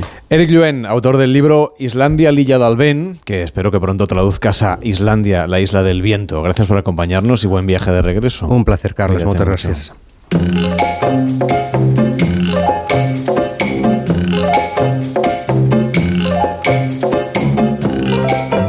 En Onda Cero, Gente Viajera, Carlas Lamelo. Y la próxima semana, Mariano, se celebra el Día Mundial del Futuro, una efeméride creada por la UNESCO en 2022. Así que nos propones viajar hoy a un destino que, a tu juicio, tiene mucho que ver con el futuro. ¿Quieres que vayamos a Hong Kong? Pues sí, mira, creo que hay destinos que te conectan con el pasado, con el pasado incluso remoto, como puede ser Islandia, y otros que te conectan con el futuro, como puede ser Hong Kong. ¿Y por qué? Pues fíjate, mi imagen de, de lo que puede ser el futuro sigue asociada a algunas escenas de la película Blade Runner, la, primera de ellas, la protagonizada por Harrison Ford, y en concreto aquellos rascacielos que tenían en sus fachadas video walls, grandes imágenes de caras orientales en movimiento que te proponían en el lenguaje en chino, mandarino, en cantonés que te animaban a comprar. Esas, esos video walls, esos rascacielos cuyas fachadas están cubiertas por imágenes en movimiento que te hablan, eso te lo encuentras en Hong Kong. No es fácil verlo en otro sitio, quizá en algunos lugares de Tokio, pero en Hong Kong, en Hong Kong están muy presentes. Es, Hong Kong es un lugar muy muy singular, es el lugar más densamente poblado del planeta, el que tiene la esperanza de vida más alta, el que cuenta con el mayor número de rascacielos del mundo, con el mayor número de Rolls Royce y con el mayor número de restaurantes con estrellas Michelin. Es un lugar donde conviven tecnologías que seguramente nos empezarán a ser comunes la próxima década y donde también hay costumbres, creencias y supersticiones tan antiguas como la historia de China. Que por cierto, y lo enlazamos con el tema mm, con el que empezábamos esta hora, el primer parque temático de Disney de la película Frozen, que luego van a abrir otro también en Estados Unidos y, y en París están estudiándolo, se ha abierto justamente estos días en Hong Kong, en lugar del que estamos Kong. hablando hoy con. Mariano López. Oye, es para, para todos un lugar del futuro seguro, eh, es un lugar eh, un poco especial de este planeta, Hong Kong, por muchos motivos, desde los geopolíticos hasta, hasta los propiamente geográficos y la forma de vida de por allí, ¿no? Exacto, es Hong Kong es una, el nombre Hong Kong da, es, es una ciudad y una región administrativa especial de China. Es un territorio situado al sur de China, junto a la desembocadura del río de la Perla en el mar meridional de la China. Un territorio formado por una porción de tierra continental en el extremo sur de China, una porción que se asoma al mar con una península, la península de Kowloon, y más de 200 islas, entre las que destacan por su tamaño, por su importancia, pues la isla de Hong Kong, donde está la ciudad del mismo nombre, y la isla de Lantau, donde se encuentra el aeropuerto principal, ese parque Disney que comentas, Mm, que se acaba de inaugurar, y uno de los iconos del destino, el gran Buda Tian Tian, 34 metros de altura, el Buda sentado más grande del mundo. China cedió Hong Kong a Inglaterra en 1842, cuando China perdió con los ingleses la primera guerra del opio, y luego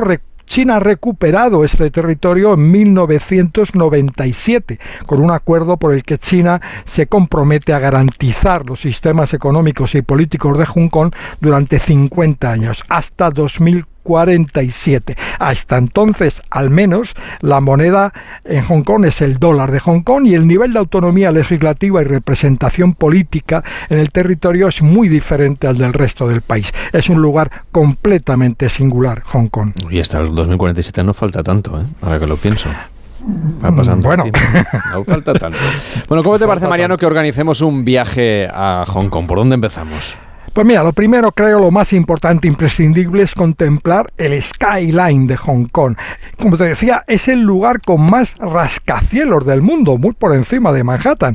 Tiene cerca, Hong Kong tiene cerca de 500 edificios que sobrepasan los 150 metros de altura. Las torres más altas, las más espectaculares, se encuentran junto al puerto de la ciudad de Hong Kong, en la isla, mirando de frente al pequeño brazo de mar que separa la isla del extremo sur de la península de Kowloon. De día, el mejor lugar para ver el skyline y gran parte de Hong Kong es el pico, se llama así, el punto más alto de la isla que está al oeste. Se llega con un funicular. En su cumbre, atención, hay un parque temático dedicado al Monopoly. Vaya. Al, al famoso juego de comprar y vender propiedades. Estamos hablando de un lugar que tiene el metro cuadrado más alto del planeta.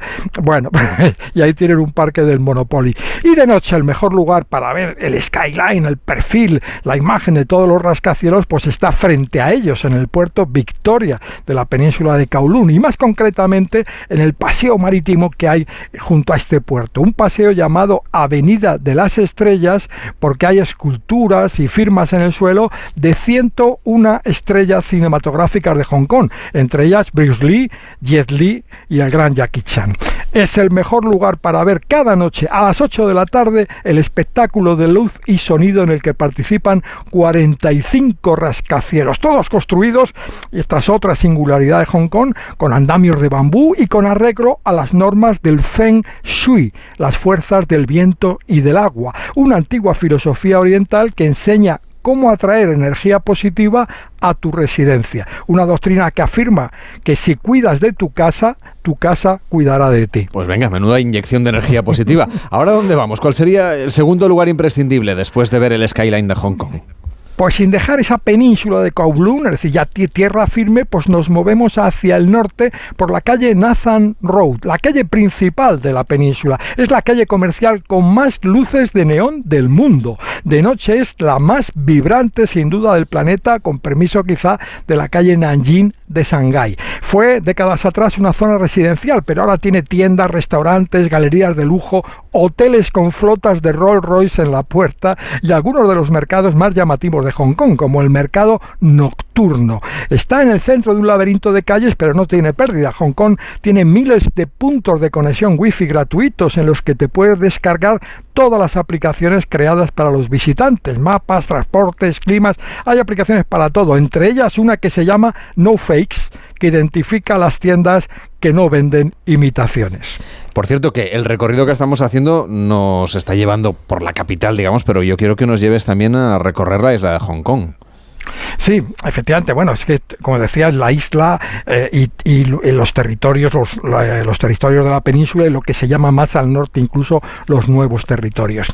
La isla de Hong Kong, eh, eh, teníamos que, para completar la, los imprescindibles, recorrer primero el área que está junto al puerto de la ciudad y el barrio central, donde se agrupan las marcas de moda y donde serpentean calles pequeñas con galerías de arte, con puestos de comida, con bares de música y también restaurantes. Hong Kong cuenta con más de 12.000 restaurantes, muchos realmente exquisitos. Tiene la mayor cantidad de restaurantes con estrellas Michelin del mundo, entre ellos el restaurante con una estrella más barato de todos. Se llama Tin o One y vende dinsuns, tapas cantonesas cocinadas al vapor. Las vende a 8 dólares el plato, menos de un euro. Ese número, el 8, se repite en todas las tiendas de Hong Kong. Es el número de la suerte en cantonés, una variante del chino mandarín, que es la que más se habla en, el, en la zona de Cantón y en particular en Hong Kong. En cantonés 8 se dice bat y suena como fat, que significa conseguir una fortuna. Y además el dibujo del 8, el signo, el trazo, se parece al carácter chino que expresa la doble felicidad. Y por último, para despedirnos de Hong Kong, pues habría que viajar al extremo sur de la isla recorrer el Sendero del Dragón. Se llama así, un paseo de 8 kilómetros, no podía faltar el 8, con vistas a otro Hong Kong muy diferente al de los rascacielos, con pueblos de pescadores, playas casi vírgenes y bahías donde aún navegan barcos tradicionales de madera, como hace siglos. Y te toca la música, claro.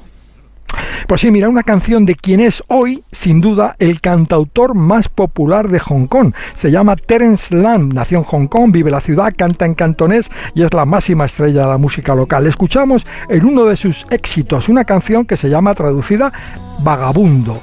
Terence Lam desde Hong Kong.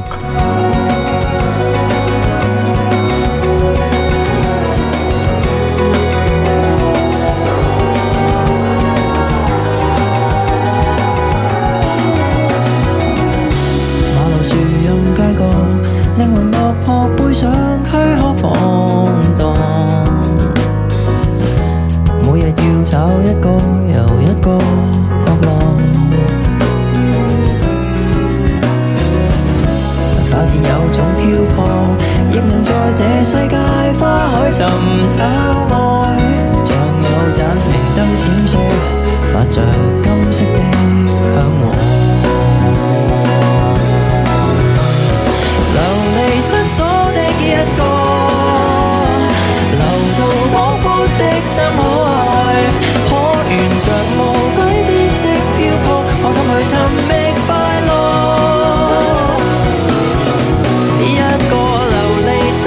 días, el próximo 2 de diciembre, se celebrará ese Día Mundial del Futuro y hoy hemos viajado a una de las ciudades del futuro del mundo, a Hong Kong, con Mariano López. Cuídate mucho y hasta la próxima semana. Muchas gracias, feliz semana a todos. Hacemos una pausa en Gente Viajera y nos subimos a un barco de cruceros para disfrutar de la mejor gastronomía de las diferentes compañías navieras en las que usted puede organizar sus próximas vacaciones. En Onda Cero, Gente Viajera, Carlas Lamelo. ¿Cansado de toser? Toma Herbetón Respire. Herbetón jarabe con extracto de pino y eucalipto espectora y reduce el espasmo bronquial. Herbetón Respire. Consulte a su farmacéutico o dietista. Si quieres hacer un viaje con descuentazo, estás pensando en el Black Friday total de viajes El Corte Inglés y TUI. Reserva tu viaje de TUI hasta el 27 de noviembre con hasta un 7% de descuento y disfruta al mejor precio de Costa Rica, Perú, Tailandia, Bali o un safari en África. Consulta condiciones en viajes El Corte Inglés.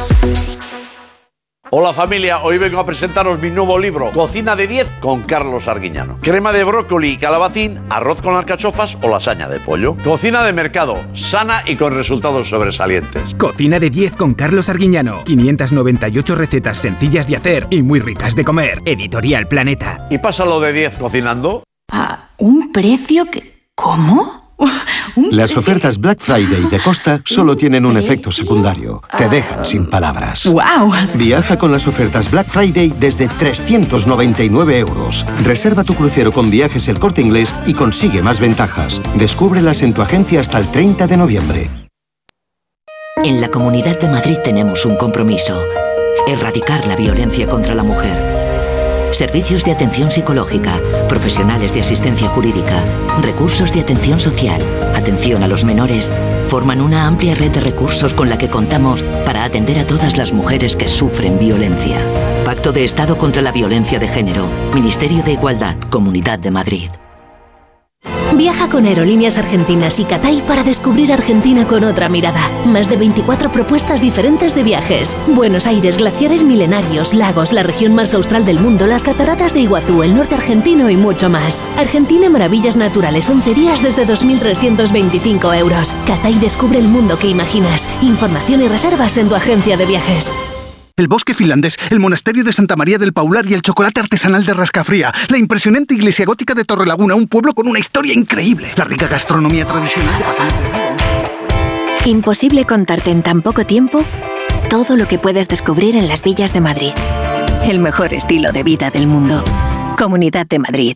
Cecchini es el vermut artesano y tradicional de Madrid. El vermut de toda la vida con la calidad y sabor de siempre. Pídelo en tu bar o terraza preferidos, de grifo o botella. También puedes comprarlo en las tiendas de tu barrio y en vermutcecchini.com. Su sabor te conquistará. Vermut Cecchini, tu vermut. Muebles Adama. Renovar sus muebles es renovar su vida. Venga a conocernos y le sorprenderá todo lo que podemos hacer por usted. La más amplia variedad de muebles de calidad y diseño a un precio increíble. Muebles Adama. Ver a la calle General Ricardo 190 o entra en mueblesadama.com. Renueva la tecnología y el equipamiento de tu negocio con el renting de Grenke. Alquila manteniendo tu liquidez sin desembolsos iniciales y pagando cómodas cuotas mensuales tanto si necesitas renovar un ordenador, mobiliario o instalar una placa solar. Estudio gratuito sin comisiones ni gastos de apertura. Infórmate en grenke.es. En la vida hay cambios muy importantes. Un cambio de casa, una oficina nueva, un local más grande. Para que esos cambios sean perfectos, acude a los profesionales de mudanzas Segoviana. Mudanzas del hogar, guardamuebles, mudanzas de oficinas en toda la comunidad de Madrid. Consulta las ofertas en amsegoviana.com o en el 91 548 77 18. Operación Stock Fuera en Ocasión Plus. Más de 8.000 coches con descuento y ahorro de hasta 6.000 euros. Liquidación de stock a precios imbatibles. Solo dos semanas. Corre y aprovecha esta oportunidad única. Ocasión Plus. 15 centros en Madrid, nuevas tiendas en Fuenlabrada, Arganda y Torrejón. Localiza tu centro más cercano en ocasiónplus.com. Abierto sábados y domingos. Onda Cero Madrid 98.0 FM.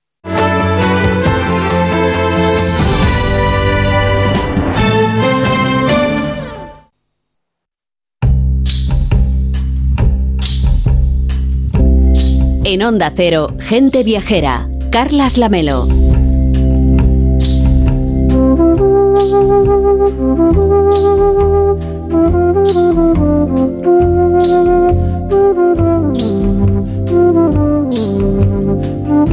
Quizá alguno de ustedes piensa que a bordo de un barco de cruceros pues se come regular por aquello que las cocinas están en alta mar y que bueno hay muchos buffets y los buffets ya sabe que no tienen mucho en fin mucha buena prensa pero por eso le hemos pedido a Miquel que nos lo contraste y lleva ya unas cuantas eh, semanas o meses haciendo pruebas en diferentes barcos de cruceros para contarnos su experiencia hola Eva cómo estás muy buenos días ¿Qué tal? Muy buenos días, Carla.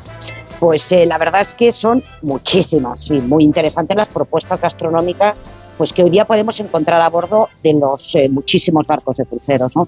Y es que el tema nos daría para varias secciones, así para empezar, pero vamos a hacer un adelanto con tres opciones que hemos seleccionado en barcos con conceptos muy diferentes. Aunque antes de ello, Carla, si te parece, quería adelantar que ayer mismo estuvimos viendo en su escala inaugural el nuevo y espectacular barco de la compañía de lujo Regent Seven Seas, porque justamente ayer llegó a Barcelona tras hacer sus primeras millas náuticas saliendo de Venecia y ahora mismo se dirige a Cádiz, a Madeira y ya para desde allí cruzar el Atlántico y tras una escala en Bermudas llegar a Miami para comenzar la temporada de invierno en Caribe tras su ceremonia oficial de inauguración. Y creo sinceramente que se merece un capítulo aparte porque tanto el barco como la gastronomía, así como las suites que estuvimos viendo, las más espaciosas y lujosas que se pueden encontrar en toda la, industria, como la Regent Suite de 412 metros cuadrados como joya de la corona, bien lo valen, así como la colección de huevos Fabergé que se puede contemplar a bordo. Pero ya si te parece, Carlas,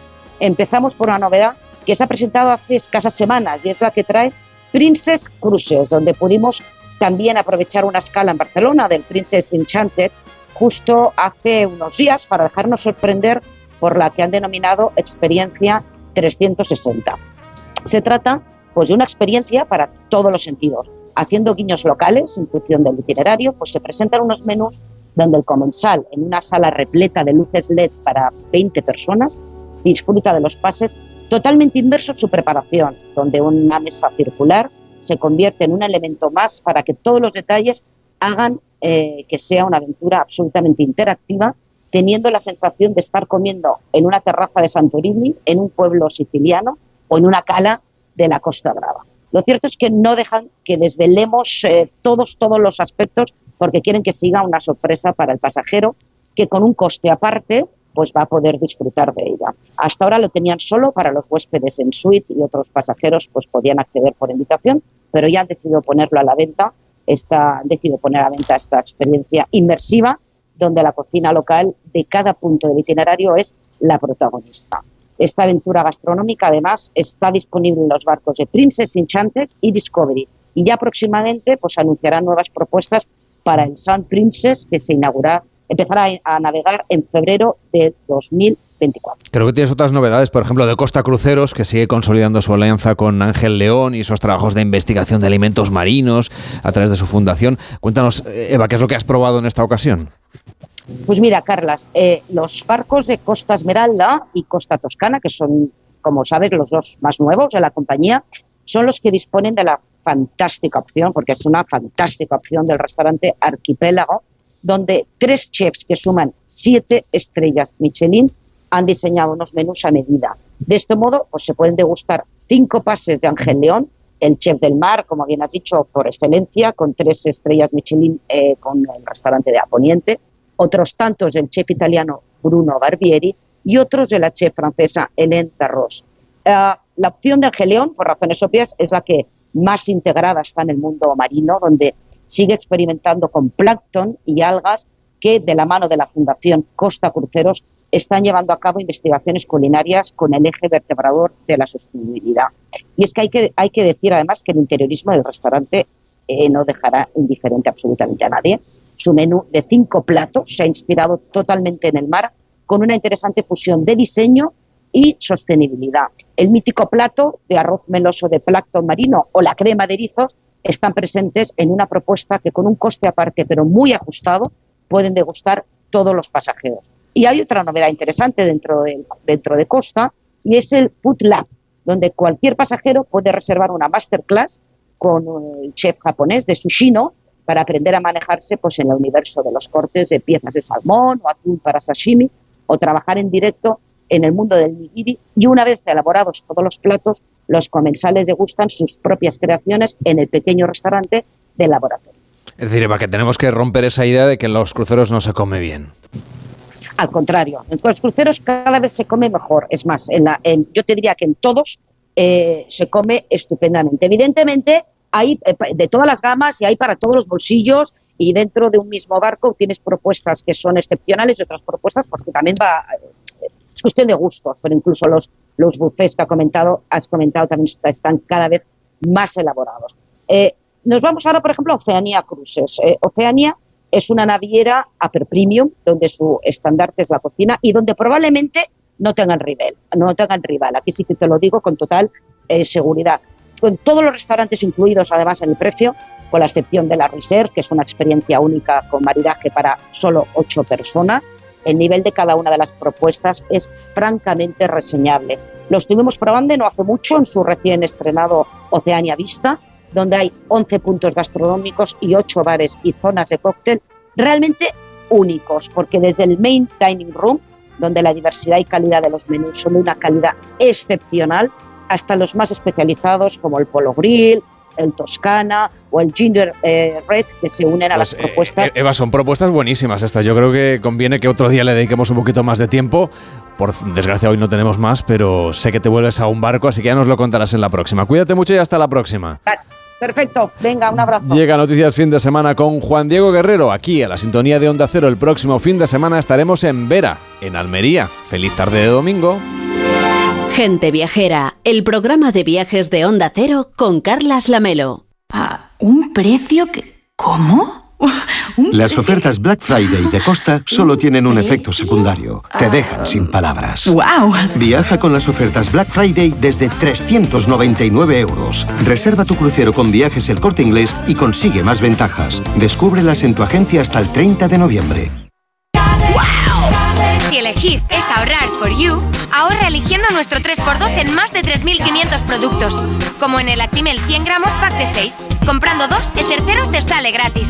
Hasta el 30 de noviembre en Carrefour, Carrefour Market y Carrefour.es. Carrefour, aquí poder elegir es poder ahorrar.